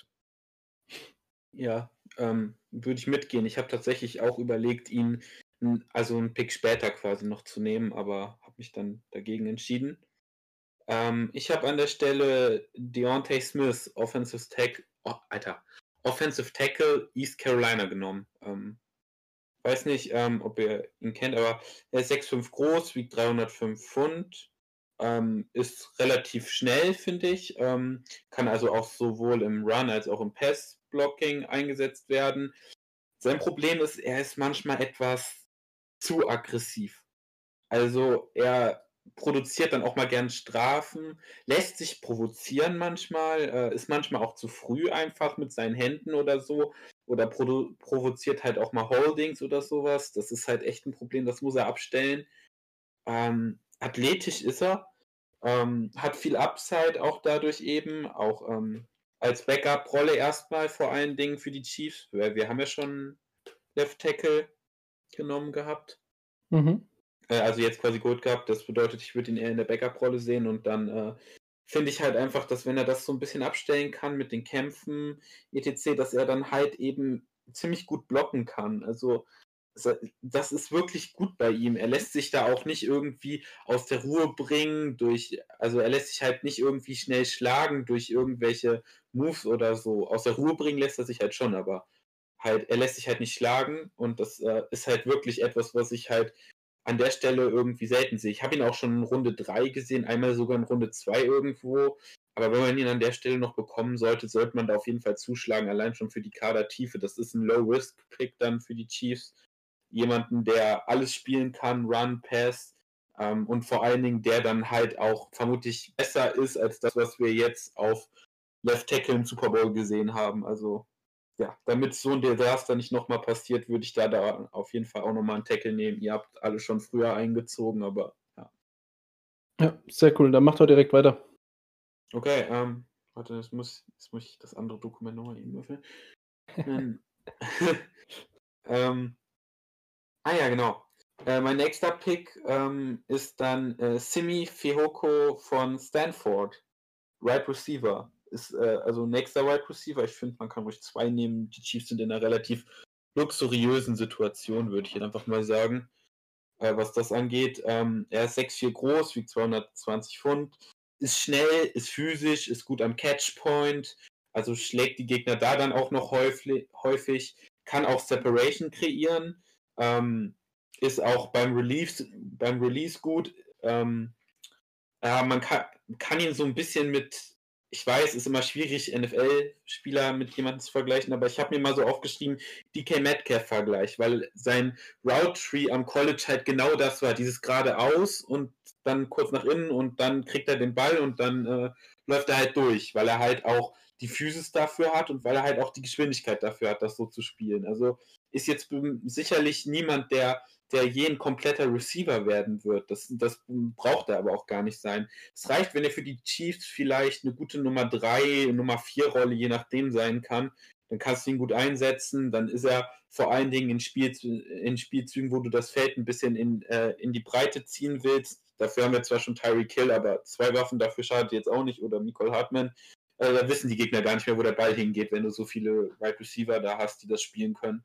Ähm, also finde ich, äh, fände ich an der Stelle einfach einen idealen Pick für ihn. Ich habe jetzt letztens auch noch mal seinen Pro Day gesehen, weil der auf äh, NFL Network noch lief, der, ich glaube, zweite Pro Day von Stanford.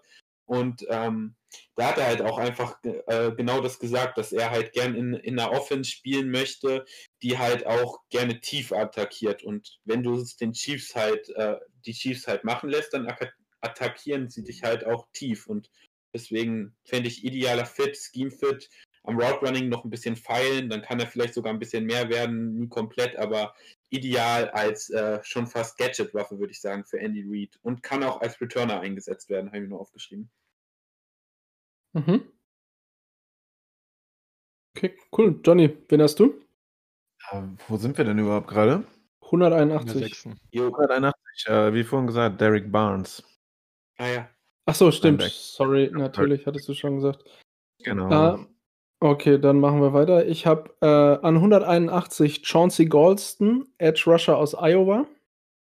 Den habe ich mir gar nicht mehr angeguckt, ja. Ähm, da habe ich mir nämlich gedacht, ähm, dass wenn wir da, also Golston hat mir im Endeffekt gefallen, er hat, ähm, der ist mit äh, 6 foot 5 relativ groß, 268 Pfund, hatte, hatte 2020 5,5 Sex, 8,5 Tackle for Loss und generell ähm, ein, ein Forced Fumble und 45 Tackle. Ähm, absolut, äh, absolute Stärke äh, ist die Explosivität, hat extrem gute Hände und äh, kommt damit, also bringt damit auch schnell äh, im Endeffekt die äh, Verteidiger oder die, die ihn blocken wollen, halt aus dem Gleichgewicht. Äh, also die, Entschuldigung, die, die O-Liner aus dem Gleichgewicht und findet auch immer einen guten Winkel, um eigentlich vorbeizukommen. Äh, gleichzeitig Problem in dem Sinne ist bei ihm ähm, teilweise auch die Größe, dass er ähm, da speziell am, beim Snap relativ äh, langsam reagiert und damit äh, im Endeffekt der O-Line immer einen guten, ähm, vor allem früh quasi die Möglichkeit gibt, sich gegen ihn zu positionieren. Nichtsdestotrotz ähm, fand ich den absolut gut. Er hat die komplette Zeit am College absolviert und wäre auch in der Chiefs Defense äh, vom Beginn an eigentlich ein guter Fit, der so ein bisschen quasi als direkter Ersatz, beziehungsweise so äh, im Vergleich zu äh, Tano Capasson dienen kann und äh, ist da auf jeden Fall auch game ready, um sofort zu starten. Und ich finde an, äh, wie gesagt, an 181 war es für mich auf jeden Fall jemand, den ich da ähm, mitnehmen wollte, wenn er noch zu haben ist, beziehungsweise wo ich absolut sehe, also Edge ist eine Position, da brauchen wir, ist, ist in meinen Augen großes Need und äh, dementsprechend nehme ich in dem Mock auch zwei Edge Rusher. Ja, das klingt alles sehr logisch, nur eine kurze Korrektur. Äh, Tano Campassion ist äh, nicht mehr bei den Chiefs, der ist zu den Saints gegangen. Ge ja, genau, genau. Du hast, du hast völlig recht, ich habe es gerade falsch ausgedrückt. So meinte ich das. Kann als, also so als direkten Ersatz für ihn kannst du ihn quasi betrachten. Also, Okay. So meine ich das. Aber du hast äh, völlig recht gut, dass du das noch ergänzt hast. Okay, super. Dann äh, Tino. Ja, ich habe zwar in der fünften Runde keinen Pick mehr, aber ich kann dann ja mit der sechsten Runde weitermachen. Gerne. Ja, genau, ja. gerne. Da habe ich äh, Shee Smith gepickt, Wide Receiver. Ja, ich habe den halt genommen. Ist, kann, als kann, kann als Punt und Kick Returner eingesetzt werden, ist extrem schnell. Und hat auch 20, im 2020 sein Route Running ein bisschen verbessert, aber ich weiß jetzt nicht. Eventuell könnte aus ihm was werden. Und ja, er hat das als Schwäche sehe ich halt an. Er hat halt in den letzten vier Saisons oder in den vier, Saisons, die er gespielt hat, hat er jedes Jahr eine verschiedene Verletzung gehabt. Und er muss halt ein bisschen lernen, halt mit dem Ball zu kämpfen, wenn er ihn in der Hand hat. Mhm, okay, sehr cool. Okay. Dann, ähm, Johnny, wen hast du als letzten Pick? Ja, letzter Pick, äh, sechste Runde, 207. Ähm, war für mich so ein bisschen Crapshoot. Ähm, also ich habe so ein bisschen geguckt, wen kann ich noch kriegen. Ähm, ich habe vorhin ja schon gesagt, ich habe jetzt einige Spieler in, in der letzten, im letzten Markdraft kommen können, die ich vorher schon irgendwie mal ausgewählt hatte, äh, die irgendwie noch ein bisschen gefallen sind. Äh, ja, ich habe dann so ein bisschen geguckt, da war halt keiner mehr da. Und ich dachte, vielleicht können wir auf Safety vielleicht nochmal irgendwie jemanden holen, der vielleicht irgendwie für die Tiefe noch ein bisschen was machen kann. Ähm, der Simulator hat mir das auch irgendwie mit einem, mit, ich glaube, mit einem Minus A-Grade äh, bewer bewertet und ich dachte, das ist ganz gut. Äh, als ich dann, also ich habe tatsächlich einfach nur Best, Best Player Available in dem Moment genommen. Ähm, oh, ich habe dann irgendwie versucht, in irgendwelchen Draft Guides vielleicht nochmal über denjenigen was rauszufinden. Und der ist aus sämtlichen Draft Guides rausgefallen, weil er immer so einen, eine Nummer darunter war. Ähm, ich rede über Chris Brown, Safety von Texas. Ähm, also ein Longhorn quasi.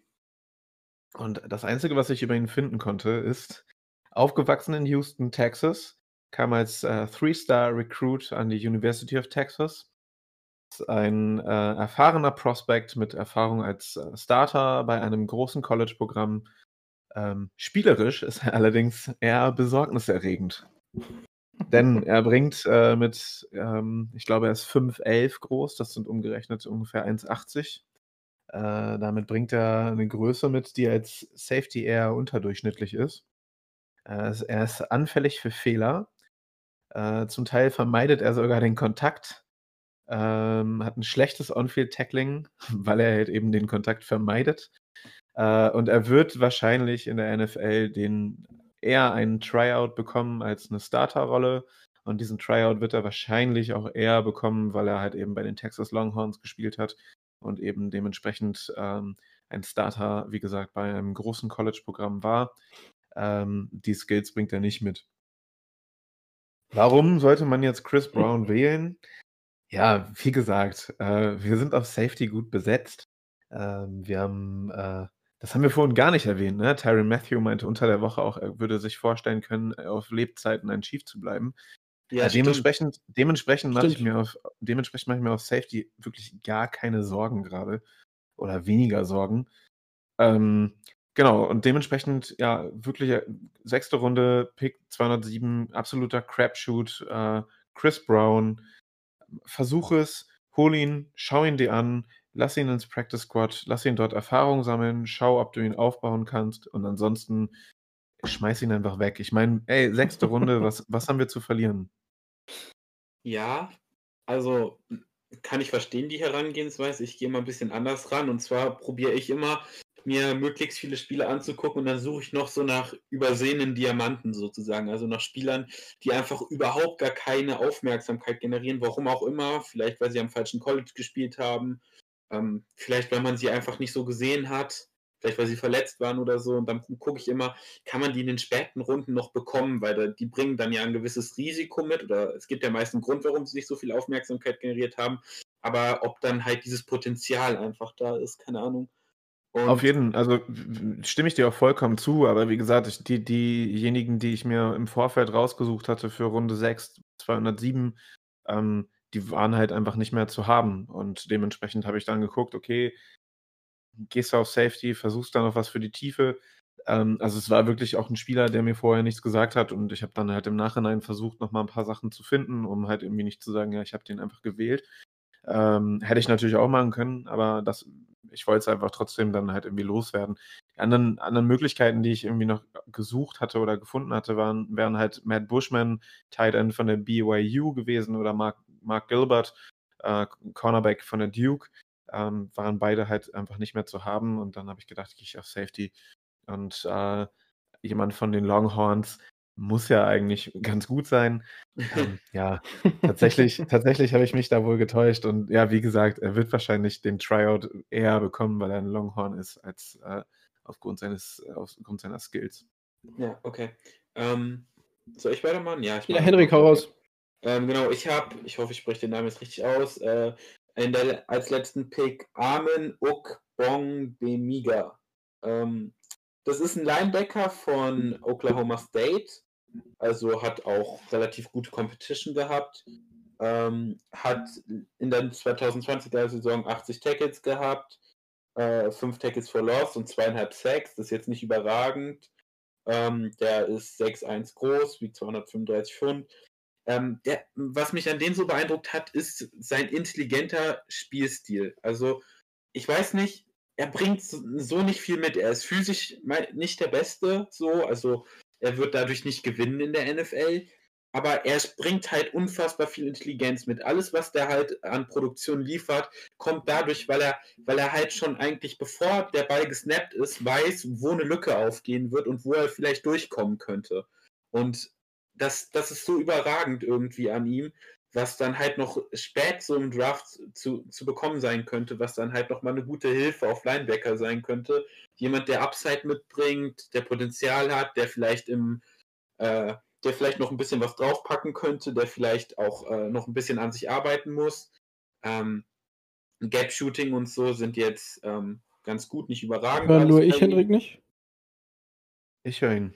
Ich okay, gut. Dann alles gut. Da habe ich nichts gesagt. Henrik, mach weiter. Okay. Äh, sorry.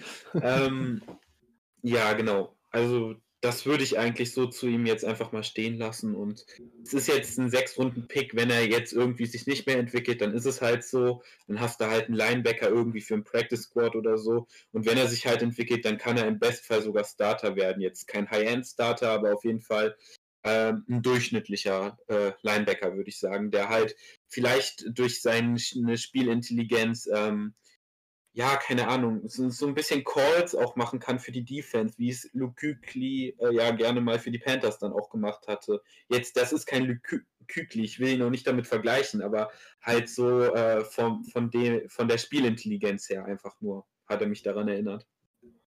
Ah, okay, guck mal, also was wir schon mal festhalten können, Henrik hat sich, glaube ich, mit seinem Sechs-Runden-Pick am meisten Gedanken gemacht. Ja, ähm.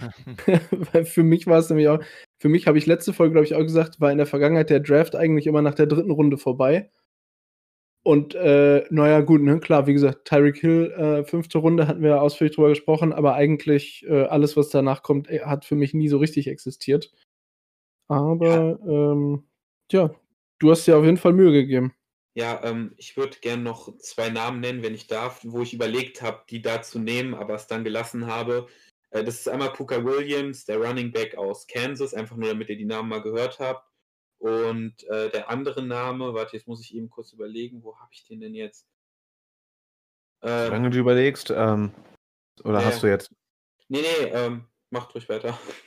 Ja, Puka Williams hatte ich tatsächlich auch ganz kurz auf der Liste, ähm, habe ihn dann aber gestrichen aufgrund seiner Off-Field-Issues. Ich glaube, da geht es ja auch um ich glaube, der richtige Begriff ähm, ist Domestic Battery. Ähm, und also es geht halt um häusliche Gewalt und er hat, glaube ich, seine Freundin verprügelt. Ähm, das war für mich so ein Grund, warum ich ihn letztendlich komplett von meinem, von, von meinem Board möglicher Spieler dann gestrichen habe, ich dachte, das, äh, das, nee, muss nicht sein. Ja, kann ich verstehen. Und äh, der andere Spieler war Michael Minette, ähm, Center aus Penn State wo ich einfach gedacht habe, was für die Kadertiefe auf Center vielleicht nochmal tun. Ähm, mhm. aber im Endeffekt fand ich die beiden nicht an, weil annähernd noch so gut wie jetzt hier den Linebacker, deswegen ja, habe ich mich dann für ihn entschieden. Okay, sehr cool. Komm, dann mache ich die, die Sache nochmal rund. Ähm, für mich, so wie ich gerade schon sagte, für mich hatte, war quasi, äh, ich habe mich selten mal so intensiv auch noch mit den späten Runden beschäftigt und ich hatte eigentlich die ganze Zeit an 207 unter anderem habe ich nachgedacht über, hm, lass mich kurz nochmal nachschauen. Ähm, ich habe darüber nachgedacht, da auch noch äh, einen Linebacker zu nehmen oder auch einen Safety hatte ich auf dem Schirm. Und dann habe ich mir heute noch so nachmittags spontan gedacht, ja komm, also weißt du, so sechste Runde, siebte Runde, was willst du da noch groß machen? Nehmen wir doch mal einen Running Back. Und äh, du hattest ja gerade schon Puka Williams gesagt, den hatte ich auch auf dem Schirm, aber ich habe mich dann entschieden für Kenin Wangu, Running Back von der Iowa State, garantiert falsch ausgesprochen. Ah ja, der ähm, ist genial. Ja, also da muss ich auch sagen, ähm, das ist so ein bisschen wie, was Johnny gesagt hat, der ist in vielen äh, Draftboards und ähnlichem irgendwie taucht er gar nicht groß auf. Ähm, aber im Endeffekt großer Spieler, mit richtig Power in den Beinen, der kann auch, der, der nur geradeaus laufen kann, ähm, aber da auch quasi nicht unbedingt mehr braucht. Ähm, der hat wirklich Power, ist gerade, wenn er halt ähm, auch, auch hat wirklich Speed, gerade wenn er eine Lücke kriegt. Und ähm, das sind auf jeden Fall Dinge, die mir sehr gefallen haben. Also der ist in vielen Mock-Drafts und bei vielen Experten auch, ist aber, einige haben ihn als äh, Fifth-Round-Grade, andere sagen wiederum, nee, der wird gar nicht gedraftet, der kommt irgendwie als undrafted Free Agent in die Liga. Ähm, aber grundsätzlich, alles, was ich gefunden habe, ist, ähm, dass er, dass ihm viele zutrauen, dass er es auch in die NFL schafft, weil er halt wirklich ein Power Runner ist. Er hat auch am College ähm, hat er im Endeffekt, ähm, war er in der, lass mich das kurz nachgucken in meinen Notizen, wo habe ich es hingeschrieben? Genau, hat äh, im Endeffekt 2020, ähm, ach nee, gar nicht, das hatte ich mir aufgeschrieben, dass er tatsächlich einer der Running Backs ist, die ähm, ihren Abschluss auch gemacht haben. Keine Auszeichnung für sein Spiel gekriegt, sondern für seine akademischen Leistungen, aber solche Leute braucht schließlich auch. Ähm, was er halt hat, ist im Endeffekt ähm, wenig Variabilität aber in meinen Augen ein Runner mit Power ähm, für ein, für Third Down oder ähnliches, wenn du noch nur noch wenig Yards zu gehen hast. Definitiv und deswegen habe ich mir dann gedacht, komm, in meinen Augen habe ich unsere Needs äh, einigermaßen getroffen mit meinem Draft und dementsprechend gehe ich für Running Back. Ähm, ja, äh, ich will noch kurz was dazu sagen, einfach fragen, ich bin mir da gerade nicht mehr ganz sicher, hat er nicht auch Returner für Iowa State gelegentlich mal gemacht äh, und da auch äh, so ein, zwei ähm, komplette äh, Return-Touchdowns gemacht. Ich hoffe, ich bin jetzt nicht komplett mm, Nee, doch, doch, ich glaube, nein, ah, doch, doch, nein, du hast, äh, du hast recht, er hat Kick-Returner gespielt ja, und genau. hat, äh, war äh, National Wide auf Platz 15 mit 26,4 Yards. Ja, genau, der, der, der, war da irgendwie richtig gut, deswegen bin ich auch auf dem aufmerksam geworden. Ähm, genau. Finde ihn dann als Running Back jetzt nicht so, so überragend so, aber kannst du auf jeden Fall mal einen Late-Round-Pick rein investieren. Ja, ja so habe ich das auch gesehen und äh, im Zweifel, ja, ist so an 207 war für mich dann auch so ein bisschen okay, wenn du jetzt, ich habe äh, in meinen Boards nicht mehr den Sp einen Spieler gehabt, wo man sofort sagt, okay, den musst du jetzt auf jeden Fall nehmen und dementsprechend habe ich das dann damit abgerappt bei mir. Nice. Aber okay, keiner von uns hat einen Cornerback gepickt, oder? Nee. Obwohl wir eigentlich letzte Woche gesagt haben, dass es Top 5 Need ist, oder 4. Cornerback. Ja, aber ja. das Problem bei den Corners war, ich weiß nicht, wie ihr es gesehen habt, mir hat einfach von den späteren Cornerbacks, die jetzt nicht irgendwie Runde 1 oder vielleicht 2 gehen, einfach absolut niemand wirklich zugesagt. Fand ich alle irgendwie überhaupt nicht gut. Ja, ja wie gesagt, sehe ich absolut so. Wie gesagt, ich hatte, äh, Moment, ich muss mal eben schauen. Genau, ich hatte überlegt für 207, wie gesagt, äh, Mark Gilbert, äh, Cornerback Duke, ähm, der ist mir also der war halt einfach nicht mehr auf dem Board und dann, äh, konnte ich ihn halt dementsprechend auch nicht holen. Ich hatte tatsächlich, glaube ich, in meinen Überlegungen immer mal wieder 'n äh, Cornerback drin, habe dann allerdings, äh, als ich dann so die die Namen gesehen habe, als sie aufploppten, äh, bei den jeweiligen Runden, ähm, habe ich dann noch andere Namen gesehen, die ich deutlich besser gesehen habe. Ähm, genau. Wäre wär Mark Gilbert, glaube ich, an, in, in Runde 6 noch da gewesen, hätte ich ihn wahrscheinlich auch geholt, statt einem Safety, der irgendwie nichts Gutes verspricht. Ähm, genau. Mark Gilbert vielleicht noch kurz dazu. Äh, ist nach seiner, seiner Sophomore-Saison 2017 war er auf dem Weg zum Top NFL Prospect, hat äh, 21 verteidigte Pässe, 6 Interceptions gehabt äh, dann hat er sich an der Hüfte verletzt. Hat ihn, die hat ihn äh, 2018 äh, nach zwei Spielen für die komplette Saison sowie komplett 2019 rausgenommen. Er hat dann 2020 äh, eine Fußverletzung gehabt und hat dann nach zwei Spielen auch den Opt-out gewählt aufgrund von Covid, also den, den Covid-19 Opt-out. Ähm, heißt, er hat in den letzten drei Saisons eigentlich nur vier Spiele gemacht ähm, der hätte auf jeden Fall guten Speed, auch die nötige Awareness, um äh, ja, gut getimed gegen den Ball zu arbeiten, ist immer am Catchpoint. Ähm, ist allerdings halt auch einfach ein, ja, auch so ein bisschen Crapshoot, ne? Also super unklar, wie, wie, wie, wie anfällig er für seine Verletzung ist. Das ist so der einzige Cornerback, den, den ich vielleicht noch gewählt hätte, wenn er an der Stelle dann da gewesen wäre. Ansonsten hatte ich, glaube ich, in meinen Überlegungen zumindest, hat auch Robert Rochelle hätte ich in Runde 3, war das ein Kandidat, auf den ich geguckt hätte, wenn er noch da gewesen wäre. Ähm, Central Arkansas. Mhm. Und sonst habe ich, glaube ich, echt tatsächlich, nee, ich habe gerade nochmal alles so durchgescrollt. Das sind die einzigen Cornerbacks, ja, und tatsächlich, du hast recht. Wir haben in der letzten Folge gesagt, dass wir auf jeden Fall Need auf Cornerback sehen. Aber Ähm, kleiner Funfact übrigens zu Dingen, die wir sagen und dann tun. Wir haben vorhin die PFF-Grades erklärt und haben mit keinem einzigen Wort die Grades bei den Spielern erwähnt. du hast recht. Ja, läuft bei uns. Das ist Ähm. mir dann auch aufgefallen. Aber wir sind, aber wir sind den Wünschen unserer Hörer und Hörerinnen nachgekommen und, Das stimmt äh, und haben es erklärt. Von daher, Ja. So ist es. Gut. Aber das, das Ding bei den Corner ist, um da vielleicht nochmal kurz drauf einzugehen, ich weiß nicht, wie ihr das seht, aber wenn wir jetzt noch äh, ein, zwei, die jetzt noch Free Agents sind, resign ähm, und dann halt jetzt unsere Corners haben und dann vielleicht jetzt noch hier die Andrew Baker zurückkommt von seiner schweren Verletzung, der ehemalige First-Round-Pick der äh, New York Giants, der ja da wegen diesem Raubüberfall rausgeflogen ist. Ähm, ja, ich weiß nicht, äh, wie ihr das dann seht, aber ich finde, dann sind wir eigentlich auf Corner. Ich habe dann nochmal so nachgedacht, eigentlich gar nicht so schlecht besetzt. Also wir haben den besten Corner der letzten Draftklasse, ähm, der jetzt ins zweite Jahr geht. Dann vielleicht noch zwei, drei gestandene Spieler, die zurückkommen. Auf Safety sind wir sowieso gut aufgestellt und dann halt noch ihn, der sich vielleicht dann auch noch gut entwickeln kann bei uns. Das sieht doch eigentlich gar nicht so schlecht aus. Definitiv. Ja, ich habe auch in Vorbereitung. Entschuldigung, Tino, sag. Ja, alles gut, sag du. Ja, ich wollte sagen, äh, sehe ich auch so, weil ich habe in Vorbereitung auf heute ich mir auch nochmal die Corner angeguckt, die wir, die wir ähm, aktuell haben.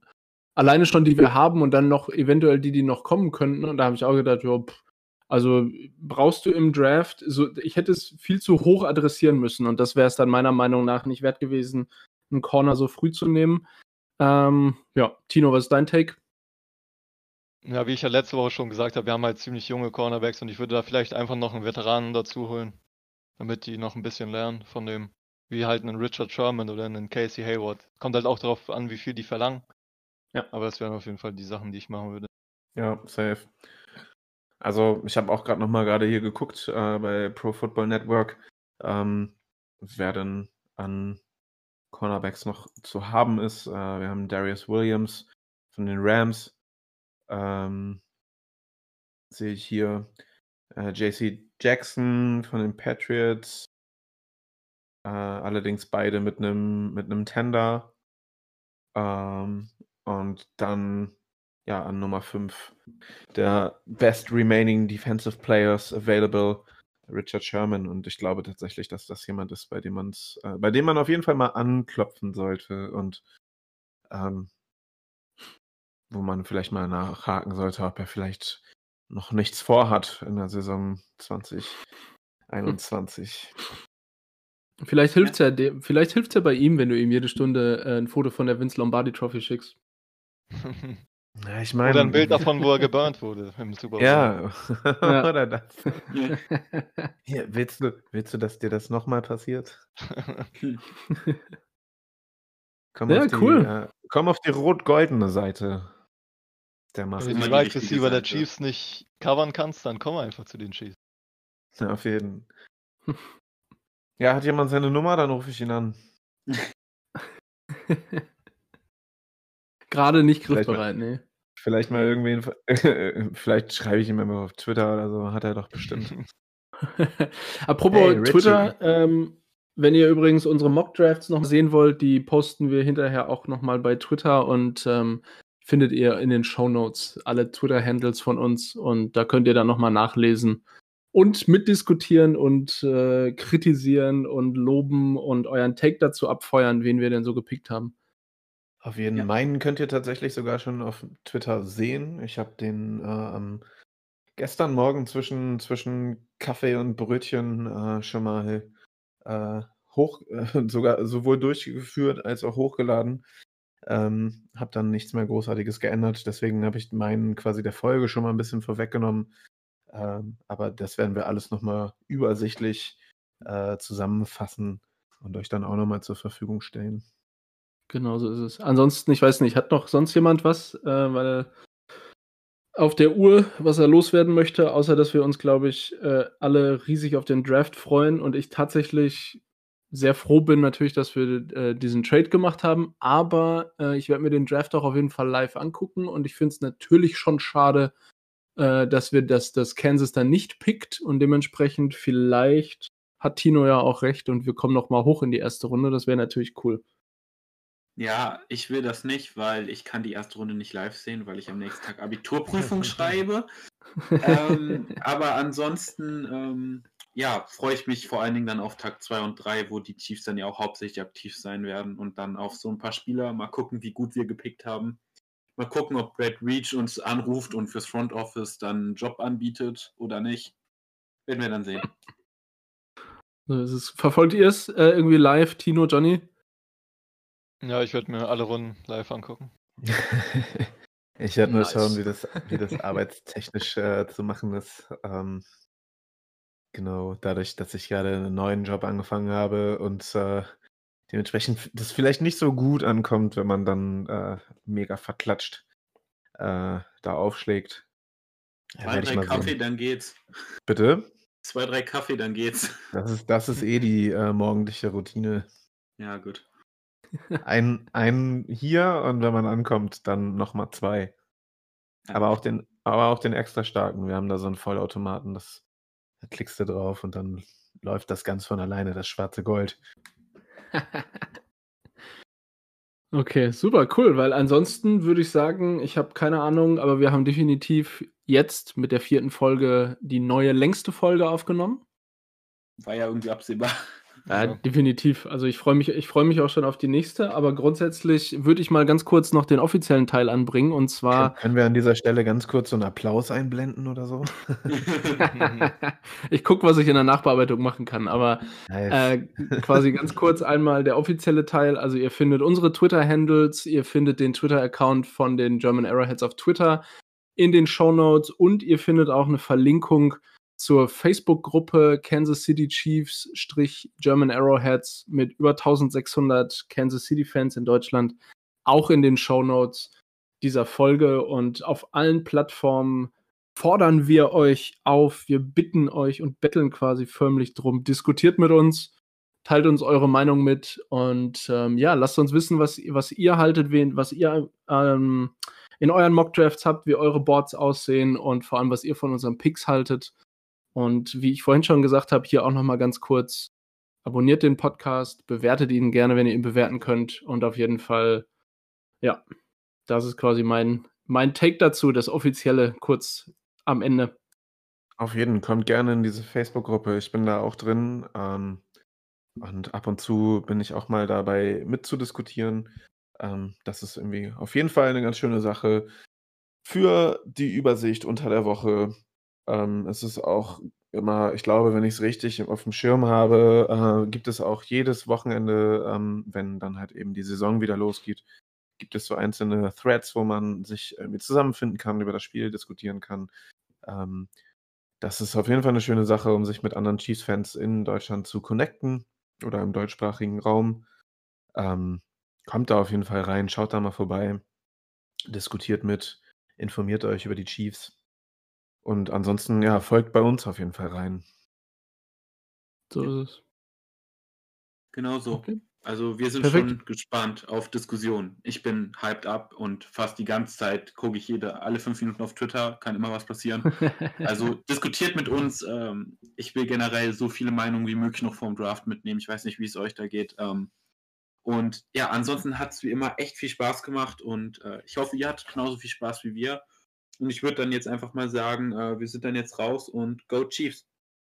Ja, ich würde auch sagen, wir sehen uns äh, dann nächste Woche wieder zu altbekannter Zeit, am altbekannten Tag, der Montag und dann top aktuell mit der Draft Recovery. Wir werden dann nochmal drüber diskutieren, welche Spieler, die wir so gedraftet hätten, es geschafft haben, zu den Chiefs zu kommen, äh, welche Top-Entscheidungen oder halt eben Fehlentscheidungen ähm, getroffen wurden vom Front Office.